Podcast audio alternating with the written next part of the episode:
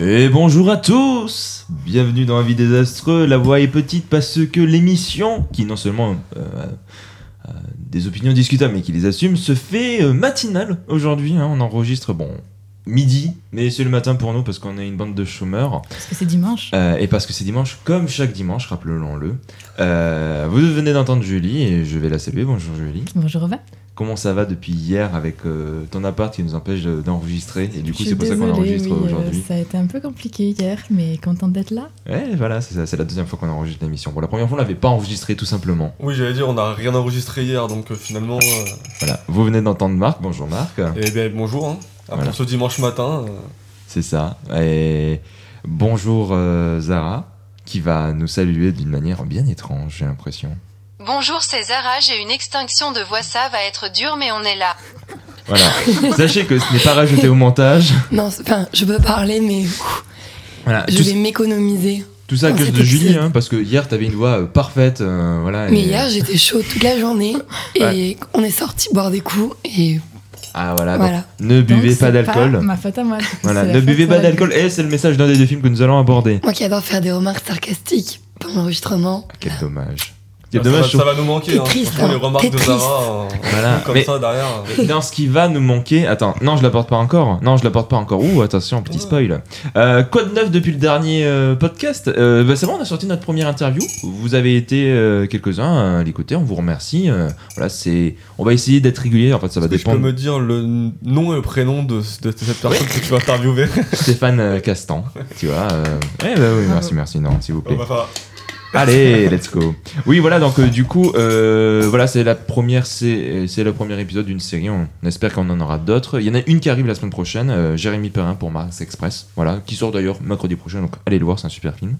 Et on remercie Zara pour euh, la charte graphique, même si je sais qu'elle n'aime pas être remerciée en public pour ça. Qu'est-ce que tu en penses, Zara? Je suis sans voix. Oh, voilà. Et euh, du coup, ah bah oui, c'est vrai. Oh bah tiens, j'étais très sympa sur ma présentation. Je le glisse ici. Si vous cherchez quelqu'un pour du design, vous savez à quelle, frappe, euh, quelle porte frapper. Voilà, donc Zara. Euh, voilà, bah écoute, euh, t'auras, voilà, si- s'il y a des clients potentiels qui, te qui cherchent, Ça m'étonnerait, mais bon, je je sais pas, on commence à peser un petit peu dans le game, j'ai l'impression. On vous rappelle que vous pouvez toujours nous suivre sur nos réseaux sociaux, suivre nos petites péripéties d'émissions qui ne s'enregistrent pas, euh, parler du podcast autour de vous, voire nous mettre 5 étoiles parce que c'est hyper bien pour le référencement et que sur euh, Spotify, il y en a toujours une note de merde parce que Spotify, ils ont pas enlevé les, les notes à une étoile, donc euh, voilà, si vous voulez donner un petit coup de pouce, dire, eh, euh, voilà, aider, bref. Et du coup, c'est quoi la mauvaise nouvelle que je vais vous annoncer depuis tout à l'heure, la grosse annonce C'est que il s'agit ni plus ni moins de la dernière émission de Marc aujourd'hui. Et oui, malheureusement. Dernière, dernière, on va oui, voir. que- dernière en tant que euh, chroniqueur régulier, on va dire. Entre parce que en vrai, tu seras à deux heures d'ici, donc peut-être tu viendras passer une tête de temps en temps. Bah, c'est ça, donc, euh, surtout s'il y a des émissions à thème ou des choses comme ça qui pourront être bien. Il y a une photo en même temps, donc du coup je parle Ah. comme ça, je fais la photo, donc voilà. Mais oui, oui, s'il y a- s'il y a des émissions, des thèmes, des trucs comme ça, j'essaierai de potentiellement de venir si c'est un tournage en, en week-end, évidemment, parce que c'est sans oui, oui, bien sûr. Mais, Mais- oui, j'essaierai, j'essaierai d'être là. Mais effectivement, je déménage à Bordeaux, donc euh, à deux heures d'ici, donc ce sera, je serai moins présent pour faire les émissions, donc du coup, c'est un peu la dernière entre guillemets, même si je pense que ce sera pas ma dernière apparition non plus. Amis bordelais, si vous cherchez euh, un chroniqueur de cinéma, le meilleur selon ses propres dires, chroniqueur de cinéma. Voilà, bah vous savez également à quelle porte frapper. Mais du coup, vu que c'est sa dernière, euh, et c'est un truc qu'on a décidé à la dernière minute, bah c'est lui qui a décidé justement quel, euh, quel allait être le thème de l'émission. Nous allons parler de deux films qui sont sortis cette semaine. Mais ça, c'est en second temps. Tout d'abord, et c'est quelque chose qu'on aurait dû faire depuis le début, vu que Marc va nous quitter, il y a une question que je me suis posée. C'est Marc, quel cinéphile es-tu? Et du coup, pour ça, je suis allé chercher sur internet un petit test. En plus, il est assez court, il fait que 5 questions. Donc, euh, mes autres amis, vous allez pouvoir y participer. Qui va pouvoir déterminer quel cinéphile tu es. Est-ce que Marc, euh, ça te donne. y a euh, cinéphile gros connard Alors, ça, on le verra à la toute fin. On le verra à la toute fin. S'il y a celui-là, je vais tomber sur celui-là, c'est sûr. On va hein. te poser, je vais te poser 5 questions et tu vas devoir y répondre. Alors, tout d'abord, quelle est l'émotion que tu recherches quand tu vois un film? Premièrement, c'est la révélation. Euh, voulez sortir de la salle de cinéma en ayant le sentiment d'avoir appris quelque chose. Je vais rester, c'est, ça vous voit. Deuxièmement, c'est de l'action. Vous voulez décoller, décoller de votre chaise à chaque combat et sentir votre cœur s'accélérer. Troisièmement, c'est l'apathie. Vous voulez vous mettre dans la peau du personnage et avoir l'impression qu'il joue votre vie. Ou enfin, quatrième, la compassion. Vous voulez être ému par l'histoire des personnages. L'action, bien sûr. Non, je c'est l'action, C'est effectivement. vraiment ce que j'aime le moins des quatre. Non, euh, je dirais peut-être la compassion, du coup. La compassion, tu vas être ému Ouais. par l'histoire de tes personnages Ouais. Ok. J'en profite du coup pour poser la question à mes camarades. Vous, c'est quoi euh, du coup Julie, ça serait quoi J'aurais dit la même chose. ouais. La compassion également Bon, On va pas être original. Zara Compassion également, d'accord, très bien. Et bien du coup, moi pour euh, pas changer la compassion, en fait, on va être les mêmes cinéphiles. On est des chialeurs sur euh, Avis d'Astre. C'est ça. Alors, pour vous, le téléchargement, ouh, c'est un sacrilège. Cela ne respecte pas l'œuvre cinématographique. Une exception. Il n'y a rien de mieux que d'être dans l'ambiance d'une salle de cinéma et vivre le film à fond plutôt que devant son ordinateur. Votre quotidien, il faut savoir vivre avec son temps. Ou une obligation. La plupart des films que vous voudriez voir ne sortent pas en France. C'est un dirais- sacrilège, une exception, un quotidien ou une obligation. Moi, je dirais une exception parce Ouais. que il y a des films des fois comme euh, Pearl ou X qui sont très mal programmés à Toulouse et qu'on a envie de voir et forcément on n'a pas trop de choix. Et il y a aussi une autre exception et bah, euh, tous les films de Prime Video ou de ce genre de trucs là que je déteste, bah, je- quand je veux les voir, je les télécharge. Mais sinon globalement, j'aurais été plutôt quand même dans la première situation en mode euh, un bah, sacrilège, ça ouais. ne respecte pas l'œuvre Bah, cinématographique. Ouais, en tout cas, dans, dans le positionnement de moi, c'est-à-dire que moi, pour moi, c'est un sacrilège aujourd'hui parce que je- j'estime avoir le budget pour regarder des films euh, de manière légale sans avoir- Après, pour des étudiants, un truc comme ça, je trouve que si tu veux te faire une culture cinématographique précise, tu peux pas t'en passer. Ouais. Mais moi, de mon point de vue, de la manière dont je vis, avec tout ce que j'ai acheté comme Blu-ray, avec, les, avec Arte, avec tout ce, que- ce, que- ce qui est disponible, je trouve que franchement, pour moi, ce serait un sacrilège. Donc, c'est pour ça que je dis exception, parce que j'ai quand même, je pense, téléchargé 2-3 films, notamment Bottoms, puisqu'il sort sur Prime Vidéo bientôt. Donc, euh, voilà. Ça balance. Mais- Ok, donc du coup je mets une exception. même si... Est-ce que je mets ce que tu fais ou ce que tu penses? Exception ou sacrilège? Non, exception, bah, parce que je, Ah, je le fais quand même. donc, Ok, euh, ok, ok.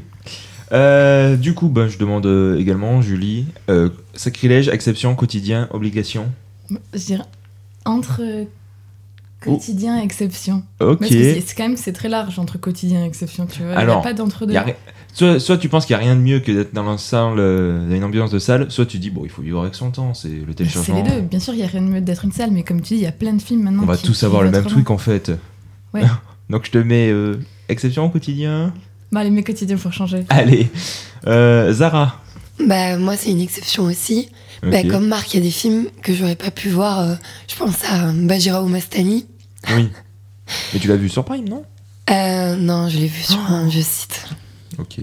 Bah, il y a des, si t'as des envies précises, là, en termes de cinéma Bollywood, j'avais précisément envie de Hmm. découvrir ce film. ça, bah, quand tu vas voir un pas film le choix. c'est compliqué. ouais. Ouais. Ouais, Et je trouve que ça peut être une bonne porte à la cinéphilie au début.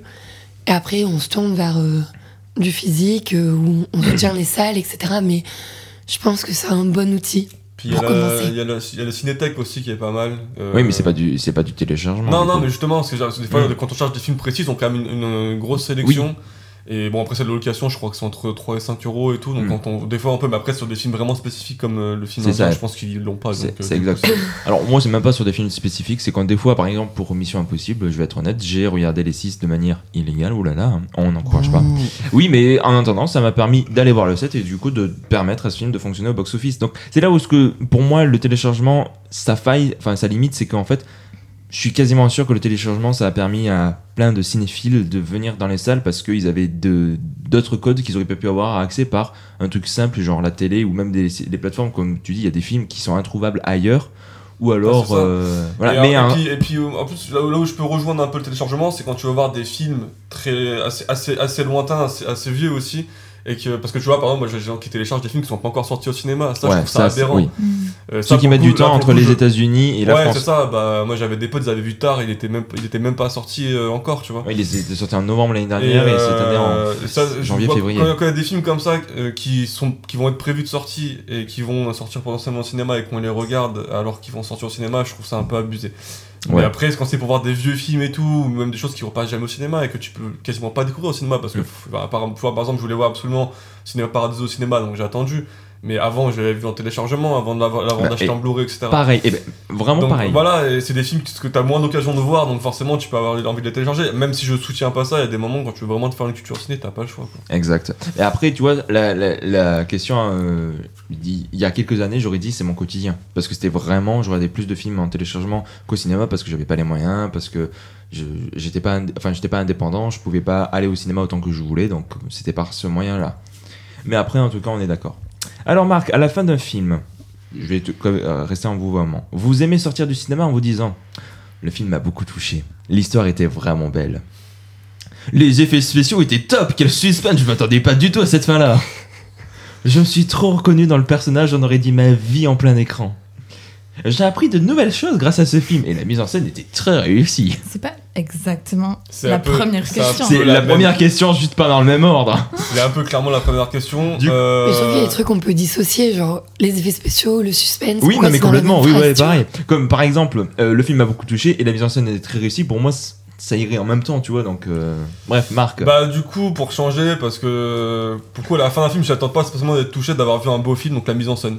Du coup. La mise en scène, donc Ouais. j'ai appris de nouvelles choses grâce à ce film et la mise en scène était. J'ai appris une nouvelle chose, ça m'intéresse pas spécialement mais la mise en scène effectivement c'est quelque chose qui, Mm.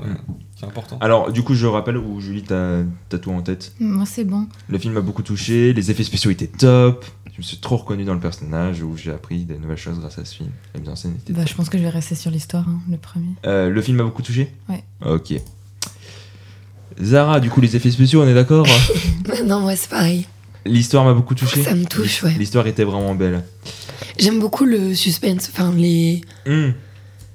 Mais les effets spéciaux, moins. Donc, un des deux, je sais pas. Euh, moi, je pense que j'aurais dit, euh, je me suis trop reconnu dans le personnage, on aurait dit ma vie en plein écran. Quand je me rends compte de mes films préférés, C'est excepté pour ton Club. trip. Comment? C'est ton côté lion. C'est ça, c'est ça. Non, non, mais les 8 montagnes, si ça m'a plu aussi, c'est parce que ça m'a touché en plein cœur. Je- je- En fait, il y a des aspects sur lesquels je me suis reconnu. Parce que t'habites dans un chalet c'est ça en montagne Euh, c'est Ouais. ça. Non, mais en vrai, premier degré, c'est un truc que je vais pas dire j'aimerais faire, mais en tout cas, c'est magnifique, tu vois, euh, tout ce qui est montagne, etc. Pareil pour Cinema Paradiso, c'est un de mes films préférés, c'est parce que je me reconnais totalement dans le personnage principal. Alors, ça peut pas fonctionner pour tous tous les films, mais tu vois, même de D'un Bouffant, si je l'apprécie, c'est parce que le personnage principal, dans sa passion, c'est un truc qui me reconnaît. Donc, je veux dire, je me reconnais dans le personnage. On aurait dit ma vie sur plein écran. Dans une salle de cinéma. je vois les réponses parce que je découvre en même temps. Dans une salle de cinéma, vous êtes plutôt celui qui applaudit à la fin. Oh, si le film est réussi, il faut le montrer. Répète, ça c'est toi, ça c'est moi. Chaque fois que vous reconnaissez quelqu'un au travers d'un personnage, vous ne pouvez vous empêcher de le dire. Alors celui-là, il nous correspond tous, j'ai l'impression, dérange. Le popcorn dans la bouche, vous ne pouvez pas vous empêcher de vous exclamer à chaque action. Oh oh Mais ça, c'est les vieux. Dans Simple comme Sylvain. Ah oui, non, non, non, alors oui, oui. Oh, même pas que pour ça, même pour l'arbre au papillon d'or, quand un moment il est Ah dans l'eau, il dit Ah, t'as vu, il est dans l'eau là. Ouais, non, ouais, s'il vous plaît. Ou a besoin de mouchoirs. hein. Vous ne retenez jamais vos larmes, vous vous laissez toujours porter par les émotions. Marc, qui es-tu? Est-ce que tu applaudis? Tu dis Ah, Non, ça non, c'est bah, toi C'est les popcorn. Tu- C'est ce que je déteste le plus au cinéma, c'est les, man- c'est les mecs qui Non, mangent par parce terre. qu'il y a- Voilà. Qui Non, tu es Qui c'est tu es toi? Pas qui Ah, tu c'est es, ceux pas qui qui- mangent les popcorn? Oui, Ah, bah non. Est-ce que tu applaudis à la fin? Est-ce que tu, tu dis Ah, ça c'est toi, ça c'est lui? Ou tu as besoin de mouchoirs Disons, parce que je sais très bien que. des quatre. Je me retrouve donné vraiment. Bah, si je devais en choisir un, quand même, je dirais celui qui applaudit, mais on- j'applaudis, j'aime pas trop applaudir à la fin des séances, donc. euh, J'imagine bien debout dans la salle tout seul, genre. Allez. Chef d'œuvre. Mais je veux dire ça parce que c'est ce que je fais le plus des quatre, donc. euh, Ok. Ah, tu, tu applaudis plus que tu ne pleures Oui. Oh, tu... Alors, putain, quand je, fais, quand je vais au Festival Lumière, t'applaudis toutes les séances déjà parce que c'est une habitude. À la fin des séances, déjà, puis t'as souvent les, les gars qui viennent présenter et tout, donc t'applaudis. Donc, La voilà. seule séance dans laquelle j'étais où les gens ont applaudi, c'était quand Va ils trop avaient. mourir. Non, quand ils avaient redistribué euh, Whiplash. Ah Oui, d'accord. Bah oui, et les gens ont applaudi à la fin. Et pas à la fin de La La Land. Ça m'a surpris. Moi, j'étais. La dernière fois que ça m'a fait, c'était à Je verrai toujours au visage. Et, et étrangement, bon. ouais. Ah ouais, Ouais. alors ça, à c'est rare durant les films sont d'actu parce que ouais, ça, ah, rare. tu vois si je prends un Toulouse les seuls moments où ça arrive c'est à la cinémathèque et c'est quand le film est vraiment bon et ça. encore c'est pas systématique. Ah ouais.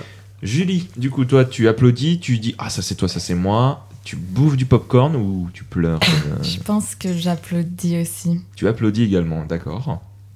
Pareil, j'applaudis pas très souvent, mais peut-être c'est celui que je m'identifie le plus. Zara, qu'est-ce que Moi, tu je fais chiale. Tu chiales un Moi, max. je voulais voir si elle allait mentir ou pas. Non. Tout. Tout le monde sait que je suis une chialeuse pour les films. euh, Je chiale tout le temps. Hmm.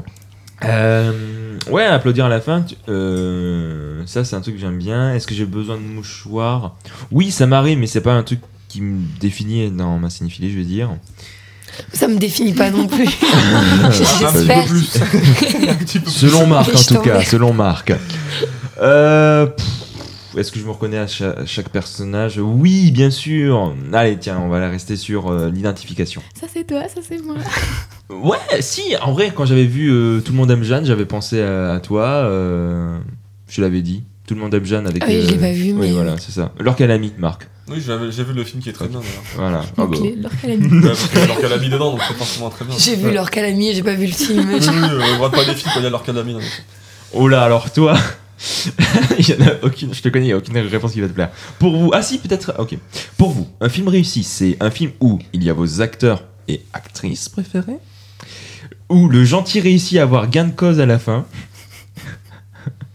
Euh, la patte patrouille, euh, le film, c'est ça votre film préféré. Non. L'histoire a été respectée. Je sais pas ce que veut dire cette phrase. Bah, c'est quand tu fais un biopic, à la limite. mais non, mais, non, mais Mais- même pas, c'est un euh, petit H, ça veut rien dire ça. C'est une adaptation et du coup. euh, Mais Oui, non, mais dans je- ce cas-là, pour moi, c'est ça, c'est une adaptation L'affirmation biopic. concerne que Non, je les pense que-. Je pense que c'est en mode, euh, t'es allé voir ce film pour telle raison et c'était exactement ce que tu voulais. Mais je trouve que Mais c'est. bizarre, Oui, personne va voir. hein. Mais c'est hyper. Enfin voilà, par exemple. Personne, personne n'est en mode. C'est pas ce que j'avais imaginé, c'est nul. Mais genre. oui, euh, Tu oh, peux. Si, si, si. Peux- Ah, les fans de voir comics. le- Je suis allé voir euh, le biopic de Flo, j'avais des attentes parce que je connais le les, personnage. les et tout. fans de comics, euh, de Ouais, biopic. je- je- Oui, tu, peux avoir des attentes en fonction de si tu vas avoir un biopic, par exemple, tu peux avoir des attentes que, que ça soit que ça respecte un petit peu euh, le personnage, pas comme Flo du coup. Ok. Oh. Euh, ou le suspense vous a tenu en haleine tout le long. Donc, acteur, actrice préférée, gentil qui gagne, histoire respectée, que ça veut rien dire, et euh, suspense tout du long. Marc Un film réussi. Leur calamie. Oui, mais bon, Ouais, je, je suis sûr après, je sais pas, je veux pas dire qu'un film est réussi parce que mon acteur ou mon actrice préférée Ouais, les, les questions sont pas des plus. euh, Euh, C'est parce toi qui as que- choisi. Hein. C'est parce qu'il y avait que 5 questions, ça m'a. Je me suis dit, ça va être Euh, court. après, le suspense, c'est pas vraiment c'est ce que je vais voir quand je vais voir un film. Bah, je vais quand même dire acteur-actrice parce que Ah, ok. Donc, j'ai qui que j'ai. calcul en cours, mais euh, ok. Tu es Selma, tout simplement, non Euh, On verra ça après. Euh, je lis, du coup, toi, c'est acteur, actrice, gentil qui gagne, histoire respectée, suspense du long. Bah, j'hésite entre actrice et euh, acteur, actrice et histoire respectée, mais ça veut tellement rien dire histoire respectée. Bah ouais, encore une fois, par exemple, euh, on va prendre un exemple qu'on utilise souvent avec Marc, Lost Highway. C'est un film que j'adore, mais tu peux pas dire que l'histoire est respectée. Enfin, tu comprends rien, mais c'est ça qui est trop bien. Ouais, Bon, ils, auraient, ils auraient mis histoire cohérente à la limite, ça aurait déjà un peu plus de. Peut-être il y a du respect pour l'histoire qui est racontée, on va dire. moi, juste parler du scénario qui t'a Ouais. plu, pour- Ouais, voilà. juste comme ça. Je m'approprie la, la, la réponse et je dirais que c'est celle du. L'histoire a été respectée. Est-ce que tu as la juste le même profil que Marc? J'ai changé de petits trucs. Non, tu n'as pas. Oh, j'ai vu, c'est marrant. Zara, du coup. Bah, moi, si on me parle d'histoire respectée en termes de. Enfin, si ça veut dire le scénario était bien, oui. Si ça veut pas dire ça, je vais dire le suspense. Mais si c'est dans le même sens que Julie l'a dit, alors la même réponse que Julie. La même réponse que Julie. Ouais, du Ok. coup, j'aurais répondu ça aussi si ça avait été ça. mais- Mais tant pis, Marc. Trop tard. Fallait être plus malin. Ok, c'est cool. On a tout, pour le moment, on a tous les trois un profil différent. le tien ne correspond pas du tout euh, à ta définition. Je te le dirai. Euh, moi, je vais pas dire mes acteurs préférés parce que j'en ai très peu et en vous, en vrai, je m'en fous. Mais après, William Dafoe n'a pas fait un, seul mauvais film et No Way Home n'existe pas. Euh, le gentil qui gagne à la fin, en vrai, c'est con, mais euh, mais le truc, c'est que euh, non, mais non, mais après, le problème, c'est que mais il y a des films, il n'y a pas de gentil de méchant. Je veux dire, par exemple, si je parle de- de- d'un j'adore ce film. Il y a, il y a pas de gentil, il y a pas de méchant dans le film. C'est Ouais, Gentil, c'est Dodin Bouffant et il a gagné fin. C'est la mort, Moi, le je vais dire le méchant, c'est la non, c'est la vie et la Oh, mort. T'as spoilé. euh, Spoiler. t'as spoilé, ouais. On sait pas qui, on sait pas quoi. Non. C'est Oh, peut-être- on sait pas c'est peut-être le bœuf du bourguignon. qui- C'est ça. Beaucoup d'animaux morts. le- Ouais, le véganisme a perdu dans ce film. Clairement, euh, l'écologie a perdu. Euh, 50 kilos pour faire le pot de feu. quand même, 44, pour la scène. 40, un Ouais, voilà. Il a arrondi à 50 quand a fait la présentation, mais ils ont utilisé 50, 50 kilos de viande pour faire la scène du pot de feu. Ah. Mais l'histoire, je m'en fous. Le suspense, je m'en fous. Bah, allez, je vais dire le gentil qui réussit et puis merde. hein. Ok, mais. Non, parce que sinon, les autres. le c'est- pire profil de cinéphile. Non, mais comme ça, on a des choses différentes, c'est bien. Ouais, normalement, En théorie. je devrais avoir un. Moi, il me dit ça me correspond pas du tout. du What coup, the fuck, on a le même, Zara, on a le même profil. Bon, je te le lis à la fin. Vous avez pas du tout dit les mêmes réponses. On n'a pas dit du tout, c'est ça qui est très bizarre, mais bon, ça m'a l'air d'être un peu. Voilà. Alors, Marc, toi, tu es l'historien. Ce qui vous passionne, ce sont les films d'époque que personne n'a jamais vus. Attends, c'est pas fini. Les films d'auteur, les films d'avant-guerre et les films historiques sont vos péchés mignons. Vous n'allez pas au cinéma juste pour passer le temps. Vous y alliez pour y apprendre. Vous connaissez des comédiens disparus comme Jenny Alpha, Marc, tu connais Je ne le, connais pas. le fameux Jenny Alpha. Désolé, désolé Jenny. Voilà, et la petite remarque à la fin. Dommage que la majorité de vos amis ne vous suivent pas. Effectivement, Vous êtes seul. je suis seul, mais ça va, j'ai trouvé des, des- des copains à Ah. la vie désastreux. Non. Mais effectivement, mes, vrais amis euh, s'en foutent complètement des films que je vais voir. Quoi. Ouais. Là, j'arrive à, à les faire déplacer des fois. Marc, en fait, c'est le cinéphile qui parle comme ça. C'est ça. Oh, attends, tu vas voir le profil qu'on a, nous. Oh. Euh, tu vas me faire la même dans deux minutes. Julie, tu es la radicale. Oh. Ce qui vous passionne? Quoi? C'est de voir des noirs à l'écran et rien d'autre. Ah oui, bah oui. Ah, c'est alors là, alors moi je pense C'est à Julie d'un coup quand je lis cette euh, définition. Mais c'est méga raciste comme C'est une sale woke. Peu importe c'est- l'histoire, vous voulez du black power avant tout. C'est pour ça que tu aimes 12 The White Film en fait, c'est pour ça, tout s'explique. Alors là, oh là là. Si ça avait dit Ah, féminisme le à la woke. limite. Elle est, Féminisme. alors vraiment, non, non, la, la- Sale la- woke. la description est horrible. Alors vous êtes indigné lorsque Think Like a Man n'est pas sorti en France. Tu connais fa- ce fameux film Ah, elle a fait une tête de. Ah, mais Ah non, c'est pas. Je sais pas, je sais pas c'est quoi, surtout qu'ils l'ont mal écrit. Alors, alors là, là, ça- là, c'est c'est le pire truc. Euh, Je ne cautionne pas nécessairement ce qui va être lu.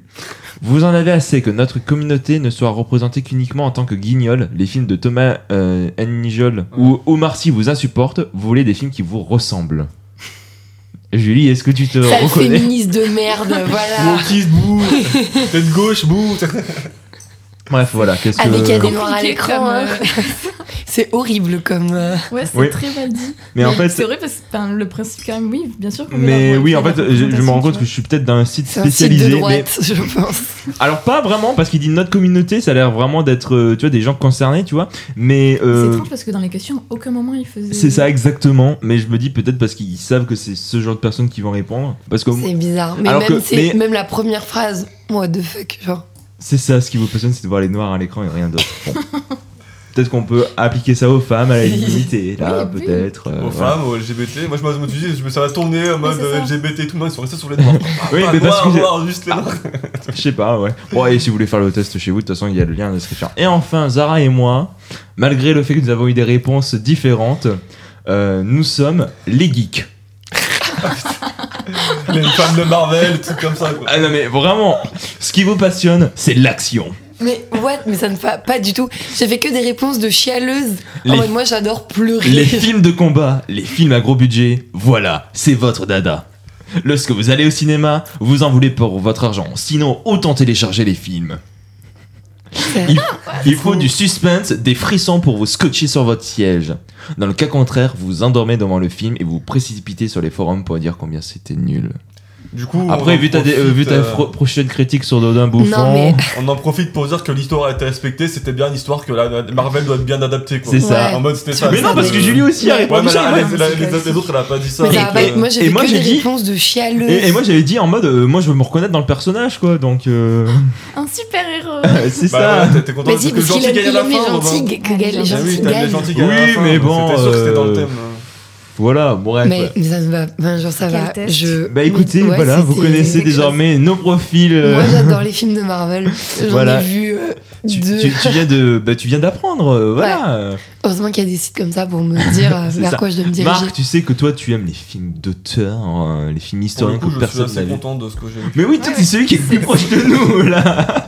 Mais bon, Par rapport à ce que vous avez vu, je me dis finalement, je m'en sors pas si mal. Bah, euh. en soi, le profil de. Julie, Oui, en mode Genre, engagé c'est peut-être. un- voilà, Radical. On cherche un propos politique. Engagé, derrière. voilà. Ça, je Ok. On aurait pu comprends. avoir le mais- même Zara. pour le ouais, franchement, j'aurais pu.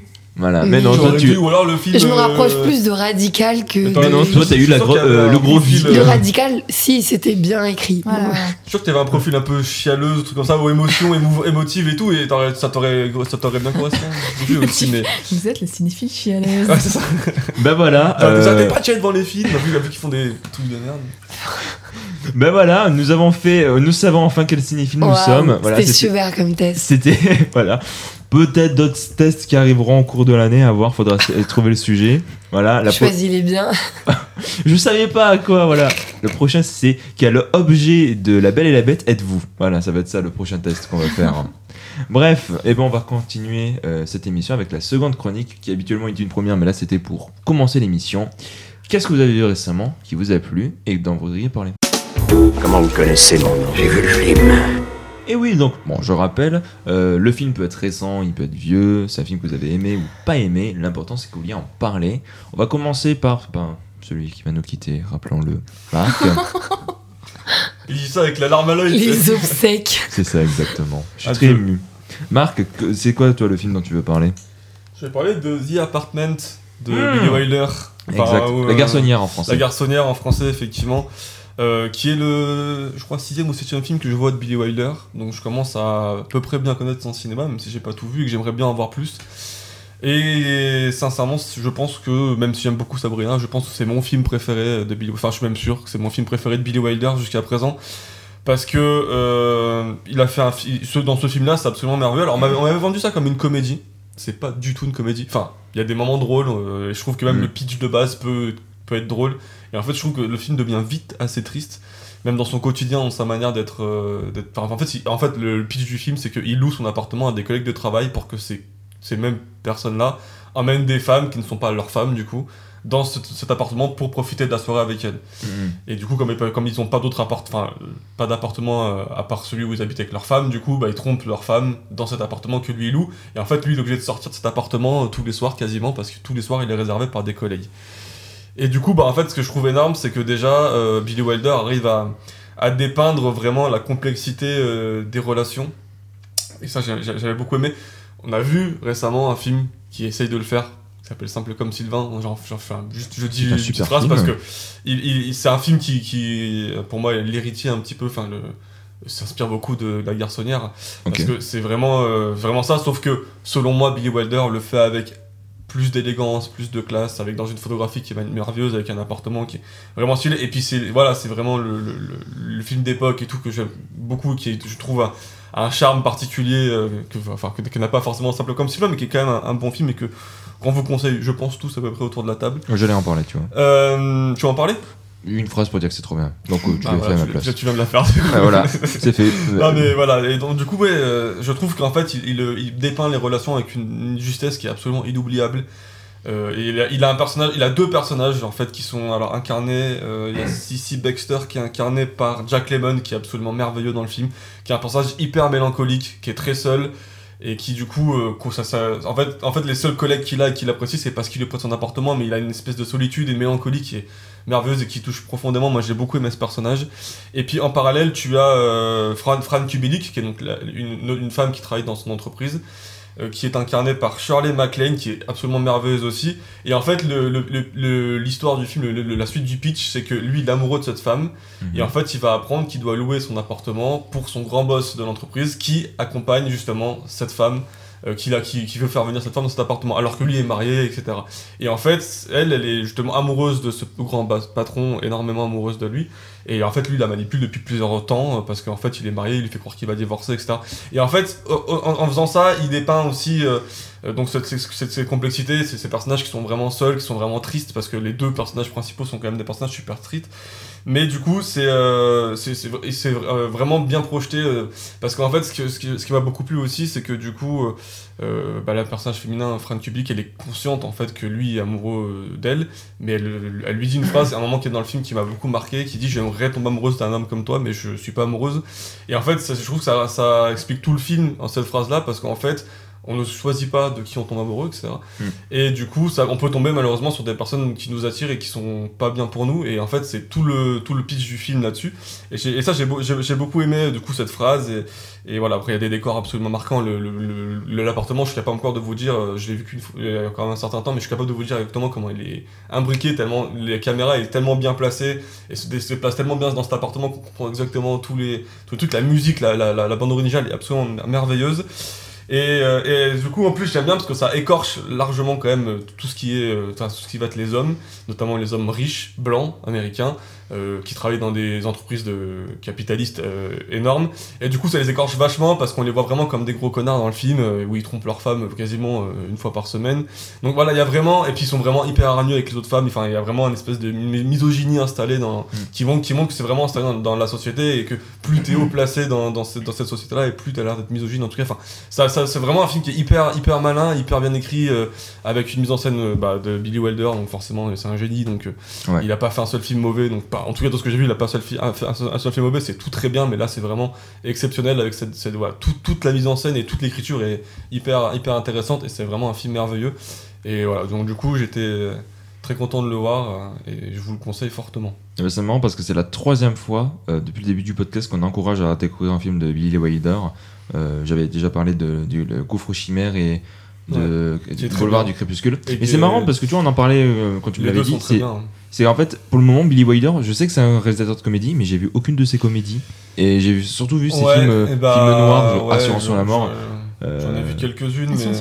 Oui, euh, tu Oui. l'avais toi aussi. Tu... Oui, oui, certains, certains l'aiment chaud et. euh, Voilà, non, mais oui, bien sûr, il a des gros classiques, mais c'est vrai que je le connais surtout plus pour ses films classiques, sérieux, on va dire, que comiques. Ouais, t'avais vu euh, Double Indemnity, comment c'est quoi Euh, le titre Assurance euh, sur la mort. Sur la mais mort, oui, mais lui aussi, je l'ai conseillé, c'est la quatrième fois même qu'on conseille du Billy Wilder. Bon, bref. Mais moi, je trouve Intéressez-vous il à Billy il Wilder. fait, il fait pas trop de comédie finalement. Enfin, il- il- mais il y a des moments, des, des, des situations qui arrivent à faire, à faire drôle dans les films tristes, mais de manière générale, je trouve que c'est quand même pas très drôle parce que Sabrina, c'est un film qui a beaucoup de charme mais qui est pas spécialement drôle non plus. Certains l'aiment chaud, effectivement, c'est bien drôle. Après, j'ai pas tout vu, donc il y a peut-être d'autres films qui sont beaucoup plus comiques que ça. Mais par contre, c'est mec, il est passionnant en termes de mise en scène et en termes d'écriture. Il est Mm. passionnant, Billy Wilder. Franchement, si vous avez l'occasion de. Et en plus, c'est ultra moderne. Enfin, euh, vraiment, euh, même si vous n'êtes pas cinéphile ou autre, un- je trouve que c'est un cinéma ultra accessible. Ouais, bah c'est assez universel. Bah, le- ce film-là, moi je trouve qu'il est assez universel quand même au final de par, ses- par ce qu'il traite et intemporel aussi un petit peu. Mm. Je pense que ça changera jamais en fait ce qu'il dit, donc c'est vraiment intéressant. Mhm. On va passer à Julie. Julie, toi, qu'est-ce que tu as vu récemment? Alors moi, je vais vous parler d'un film qui, je pense, est moins intemporel. Donc je vais vous parler du film The Pod Generation Ah, euh, de Sophie Barth qui est sorti récemment et qui s'est très vite éclipsé des salles de cinéma. Donc on a Ah, eu un peu de mal, je Ah, crois Ah ouais. qu'on a vu Ah la ouais dernière séance. ouais. Donc on est allé le voir avec Zara. Donc elle pourra rebondir sur ce que je dis. Donc euh, rapidement, en fait, c'est un film qui parle, euh, c'est un film de science-fiction qui se passe dans un futur proche, dans lequel euh, il y a une société qui a inventé une façon pour avoir des enfants dans des œufs, dans ce qu'ils appellent des pods, de façon à ce que donc c'est plus la femme qui doit porter le bébé obligatoirement, si ils peuvent se permettre en fait voilà de d'avoir un enfant d'une autre façon, grâce à la technologie. Et donc, de base, si j'avais envie de voir ce film, bah, c'est que je trouvais forcément le concept super intéressant. Qu'est-ce que ça pouvait dire sur la maternité, sur bah, du coup la relation de couple, puisqu'on suit donc deux personnages, euh, un couple. euh, la- la- L'actrice, c'est Emilia Clarke. Si vous avez vu Game of Thrones, vous la reconnaîtrez. Et donc voilà, on suit ce couple et euh, donc leurs décisions, euh, leur, euh, leur discussion en fait sur ce sujet, sur euh, est-ce qu'ils veulent avoir un enfant de cette façon? Puis bon, ça suit en fait ce, d'accord. enfin le Voilà. processus de création ça, de ce ça, bébé ça, y a pas de et le quotidien après, qu'est-ce que ça donne en fait? Voilà. Quand, quand, on a, euh, le bébé est dans un pod. quand on a cet œuf Voilà. euh, chez nous euh, avec le, le bébé dans, dans cet Mm. œuf. Ok, oui. Non, en fait, je trouve qu'il y avait. Enfin, je trouve que dans ce film, il aurait pu y avoir beaucoup de choses très intéressantes parce qu'il il aborde plein de, petits, plein de petits sujets, mais à aucun moment il le creuse assez pour que ça devienne vraiment intéressant. Mhm. Parce que, en fait, ça reste toujours très à la surface. Le film va jamais euh, prendre vraiment de vraies décisions, un peu de parti pris, un peu politique sur ce qu'il veut dire. Ce qui fait que c'est toujours très fade. C'est très dommage, en fait, parce qu'il il aurait pu juste prendre un parti pris, que ça soit d'un côté ou de l'autre, un peu fort, pour qu'à la fin, on, sorte du film en se disant, en y réfléchissant plus, en se disant vraiment, c'est un propos, qu'est-ce que ça pourrait être? Une société futuriste où voilà tous les côtés positifs sur euh, et ça, ça l'évoque mais très rapidement dans le film sur comment ça peut libérer la femme sa la place de la femme au travail donc il y a ce côté là mais il y a ce côté bah, ça reste de- des très déconnecté en fait de, de la nature. Euh, ça aussi c'est rapidement exploité dans le film. Il y a plein de petites idées comme ça qui sont juste j'ai l'impression effleurées. Je trouve ça super dommage parce que à part ça le film il est assez beau. L'esthétique bon bah, c'est c'est un petit peu ce qu'on a déjà vu dans certains euh, univers de soft science fiction, genre Heure, euh, les films comme ça, où, Ouais. où tout est très pastel, tout est très beau, tout est très, euh, très facile à, à voir. Mais au niveau du propos, je trouve ça super dommage de vouloir faire un film qui parle de ça sans vraiment en parler vraiment. Quoi. Mm. Voilà, je sais pas si tu voulais ajouter quelque chose. euh. Non, bah moi je suis d'accord. euh, à la fin du film avec Julie, on s'est un peu regardé comme ça en mode. Bon, moi le mot qui m'est venu à l'esprit, c'est un film assez tiède. Parce que justement, et, euh, quand t'as une histoire comme ça, je vais redire ce que t'as dit, il faut qu'il y ait un propos de fond. Euh, parce que voilà, le film, je trouve qu'il dit tout à la fois et donc rien. Et donc il y a un manque d'impact, ce qui fait que c'est agréable à regarder, mais tu sais pas trop où le film veut en venir. Et la fin, t'es juste en mode ok. Oui. Euh, pareil, t'es en mode, bon, bah. Donc il a euh, comme euh, donc un bon un bon postulat de base, mais l'exécution est assez euh, décevante. Oui. Oh, bah, je dis ça Mais comme ça, je dis comme hein. choses. que- Enfin, même visuellement, l'idée du pod était intéressante. Il y a euh, comment ils ont matérialisé l'IA dans le film. C'est une manière très rigolote. D'espèce de sculpture avec des grands yeux qui te regardent. J'ai trouvé que c'était Mm. la seule idée visuelle un peu fun du Ouais, film. parce que tout est très un peu beau et aseptisé. T'as ces espèces Ouais. de yeux qui sont dérangeants, mais un ouais, peu un peu film d'horreur, ouais. Du coup, ça, ça dénote pas mal ça. C'est vrai que c'est une bonne idée. C'est une idée que j'ai pareil, euh, on sait Mais pas trop qu'est-ce qu'ils veulent dire de ça On dirait que y avait, ça manque de vraiment de conséquences en fait. Ils initient des petites idées et puis jamais ça va au bout, jamais euh, ça Ouais. a un impact assez fort pour qu'on comprenne ce qu'ils veulent dire. Mm. Ok, d'accord. Voilà. Donc un petit peu dommage. Mais puis en plus, ce qui est assez décevant, c'est que vraiment, littéralement, la moralité à la fin, c'est on fait pas d'omelette sans casser des œufs. Donc, euh. Non, parce que le, le postulat de base était quand même. Non, mais oui, mais le postulat de base était quand même. On libère la femme de cette contrainte parce que on le sait toutes que dans le monde du travail, ça- c'est pénalisant, entre guillemets, Oui. encore aujourd'hui, d'avoir un enfant. Donc ça part de là, mais du coup. c'est réalisé par qui? Sophie Barth. Ok, d'accord. Bon, j'allais dire peut-être que c'est pour ça, mais non. euh, voilà. Je me suis dit peut-être si c'est un homme qui réalise, il fait oh Non, non, mais c'est c'est dommage. Non, je pense que c'est Non, une histoire de producteur peut-être aussi. peut-être ou de scénariste ou je sais pas. Ou de Non. Il y a pour un moi, tas c'est de. vraiment une histoire de, ouais, de scénario et de Ouais, positionnement. mais le- je veux dire, les producteurs ont peut-être euh, Oui, se enlevé bon. des trucs pour que ça soit moins. On prend pas vois. trop parti, bah, du Ah, Après, fade. quand tu vois les producteurs qui, ont- qui Mmh. prennent de moins en moins de risques sur ce type de film-là, quand on entend parler, par exemple, on en parlera plus tard, mais Bolly Manning Walter, qui a, pas, qui a failli, qui a failli pas réussir à convaincre ses producteurs de mettre un personnage lesbien dans son film, tu te dis quand même que finalement, quand tu veux faire des films un peu engagés, si ça va pas dans leur sens, tu, te, tu peux Mm. potentiellement co- constater que ça qu'ils t'en perdent certains trucs et qui du coup Peut-être qu'il s'est passé. je sais pas, je sais pas. je, comme ça c'est possible hein, mais et Emilia Clarke elle est comment dans le film du coup? Parce que j'aime beaucoup l'actrice généralement Moi euh, je l'ai bien aimé. ouais, elle est bien. Oui, ça. parce que j'aime bien l'actrice mais je trouve qu'elle joue toujours dans des films un peu un peu nuls ou un peu oubliables mais Elle est, non, mais elle est pas euh, spécialement extraordinaire, brillante, hein. mais Ouais. elle est pas nulle. Enfin, C'est vrai, ouais. moi, moi je la connaissais pas- quasiment que de Game Ouais. of Thrones, où elle a un jeu vraiment très différent. Parce que dans Game of Thrones, elle est vraiment euh, très Elle est inexpressive intense, et très euh, ouais. intense. Et là, on la voit beaucoup plus, émo beaucoup plus d'émotions qui traversent son visage avec ses sourcils qui sont toujours en train de bouger. Ça Ouais. m'a- ça m'a beaucoup Elle a surpris une personnalité un peu particulière dans le film, je Ouais. trouve. Elle est un peu dure à Je sais suivre. pas trop si tu l'apprécies ou pas. Enfin, il y Ouais. a un peu un truc. Ouais, ouais, voilà. Hmm, Bon, de toute façon, on peut plus le voir là, le film, donc à la limite, euh, téléchargez-le et vous serez un geek, euh, tout ça, euh, bref. Le film dont je vais vous parler, c'est pas mon film préféré de ces dernières semaines. Je pense que mon film préféré, en dehors de, de mes rewatch, je pense que ça doit être simple comme si 20. Donc voilà, je remets une couche. Allez le voir, c'est vraiment, je trouve que c'est vraiment super film, mais je risque Super triste. su- très triste très également. triste. Très drôle aussi. Donc euh, voilà. euh, Plus triste que drôle. J'en c'est parle. drôle mais c'est effectivement beaucoup plus drôle que Billy Wilder par exemple si on doit le, faire c'est- c'est effectivement euh, c'est effectivement très très très drôle Il y a de fortes chances que j'en parle à la fin de l'année ou début d'année pour euh, les tops de l'année. Je pense qu'il s'est fait une très belle place là-dessus. Non, je vais vous parler d'un film un peu moins connu, qui, qui- mais que j'ai découvert et qui en plus doit être sur Arte de souvenirs. Donc euh, voilà, profitez-en. C'est en ce moment avec euh, Marc, on- à la Cinémathèque de Toulouse, il y a une rétrospective euh, des Ozu. Oui, voilà. Là, donc Marc, Marc tombe dans les vapes parce que. je sais de euh, quel film tu vas parler et je suis dépité voilà, donc euh, on regarde pas mal de films euh, de, de Ozu au ciné. Et euh, là, c'est un film sur lequel on n'est pas du tout d'accord parce que pour le moment, c'est mon Ozu préféré. Euh, même si c'est pas aussi bien qu'au Voyage à Tokyo, je trouve que c'est incroyable. Marc a détesté ce film. C'est Herbe flottante. Herbe flottante euh, de, de Ozu, du coup. En fait, euh, Ozu, en fait, le gros problème que j'avais avec, lui, c'est que je trouvais qu'il cadrait super bien. euh, qu'il avait des histoires cool, mais il y avait beaucoup, il y avait, en fait, j'arrivais pas à m'impliquer là-dedans. Et surtout, euh, ce que je trouvais hyper frustrant dans les premiers films que je voyais de lui, c'est que il filme super bien la nature, il filme super bien dehors, mais il cantonne ses personnages dans des huis clos, dans des appartements, et ils les font parler, ils font jamais sortir. Et quand il filme dehors, c'est juste pour dire, oh bah alors regardez, euh, je fais une transition, hop, on les remet dedans. Là, c'est des personnages qui vont vivre dehors, c'est des personnages qui vont sortir, qui vont avoir différentes histoires.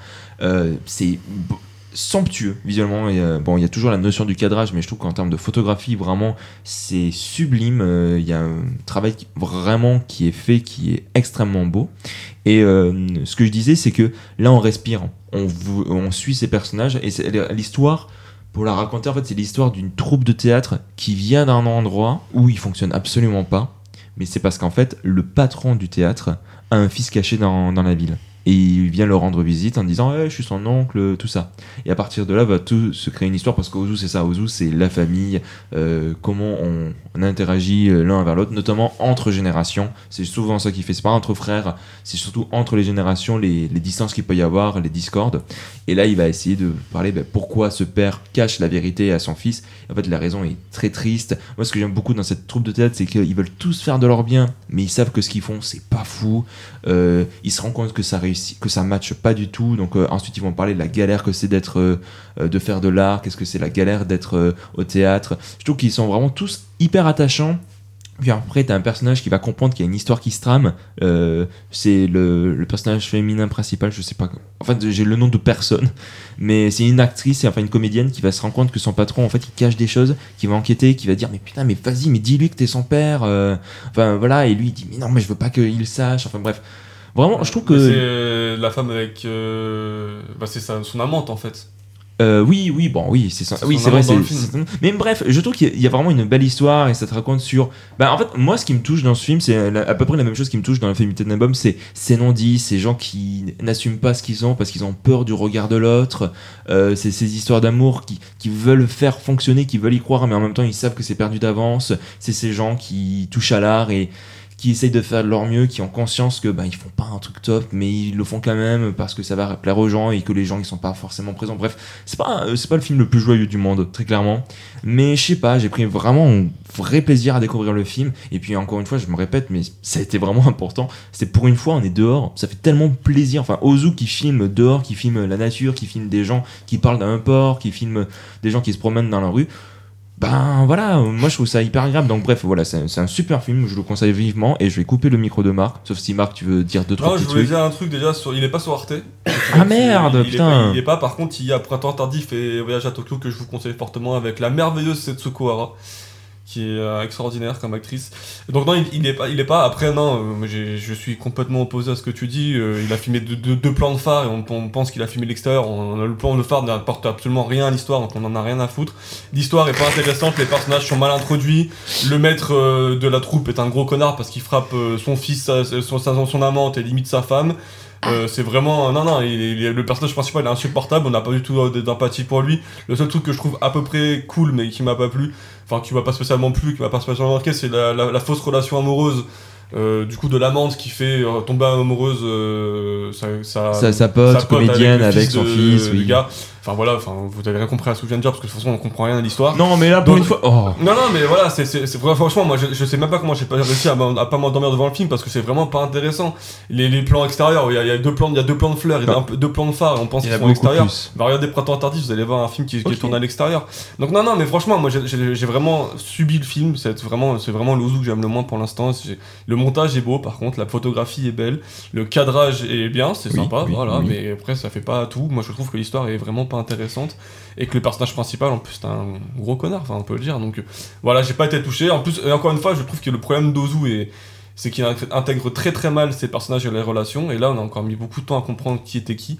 Et moi, ça m'a un peu, un peu gavé. Quoi. Donc, moi, j'ai pas du tout aimé le film. Par contre, je vous conseille de regarder vraiment euh, Voyage à Tokyo. Oui, et- ça- ça, on est tous les deux d'accord. sont- Ils sont, ils sont- bah, t'as pas vu encore Printemps Tardif. Euh, c'est pas ça que je dis que je suis d'accord pour Voyage Oui, à mais- Tokyo. Oh, ouais, mais Printemps les, tardif. deux, les, deux, les deux sont très beaux. Et après, euh, il y a d'autres films sur, euh, sur euh, Arte que je vous conseille. Enfin, au moins de découvrir. Je dis, il y a Le goût du saké, moi j'ai pas aimé, mais bon, si vous voulez regarder, il y a Bonjour sur. Arte qui est, un, qui est un très bon film aussi. Voilà, essayez de, de, de regarder un peu du Ozu, c'est- intéressant. Après, Et regardez Herbe flottante, comme ça vous allez voir de, de, quel des deux côtés vous allez être. c'est ça. Mais il est pas, il est pas sur Arte. Ça, c'est chiant. Bah, Arte, si vous nous entendez. Voilà. euh. Ou sinon, on fait une projection et tous les deux, ensuite, euh, on, on voit avec le public euh, qui c'est qui est. lever la main si vous avez aimé, lever la main si vous avez pas aimé. Oui, après, si c'est leur premier Ozu, oui, parce que c'est peut-être parce que c'est pas mon premier Ozu que j'ai pu l'apprécier en mode, euh, vu que je, je vois la différence avec les autres que j'ai pu euh, voir. C'est ce qui m'a fait l'apprécier aussi. On va finir par Zara, du coup. Zara, qu'est-ce que tu as vu récemment et dont tu veux nous parler euh, de Bah, Le. ça va, ça va C'est pas, pas, te mon plaire comme émission. C'est conversation. pas mon émission là aujourd'hui, c'est pas mon émission. Euh, donc du coup, je vais parler de La Passion de Dodin Bouffant de Tradanium qui a été sélectionné pour euh, représenter la France dans l'Oscar du meilleur film en langue étrangère l'an prochain et ce sera pas Anatomie d'une chute et c'est bien dommage. Donc je suppose que pendant ton émission à Cannes, t'as dû déjà dire ton avis sur le film et dire ton avis dithyrambique, je n'en doute pas. Et donc, il est l'heure pour moi, chers cre- chers euh, auditeurs, auditrices, de vous donner un avis plus en demi-teinte, plus mi-figue, mi-raisin Oh sur le film. Alors en fait, il faut savoir que donc Robin avait très très envie euh, qu'on découvre tout ce film, je pense, pour que on se fasse notre avis. Et ça fait un moment qu'il nous en parle. Donc moi, en vrai, j'étais plutôt curieuse. Film sur la nourriture, etc. Nana. Alors faut savoir que je suis misophone, en plus d'être misandre. Donc, euh, C'est pas du tout la même chose, mais voilà, elle est, elle est les deux à la fois.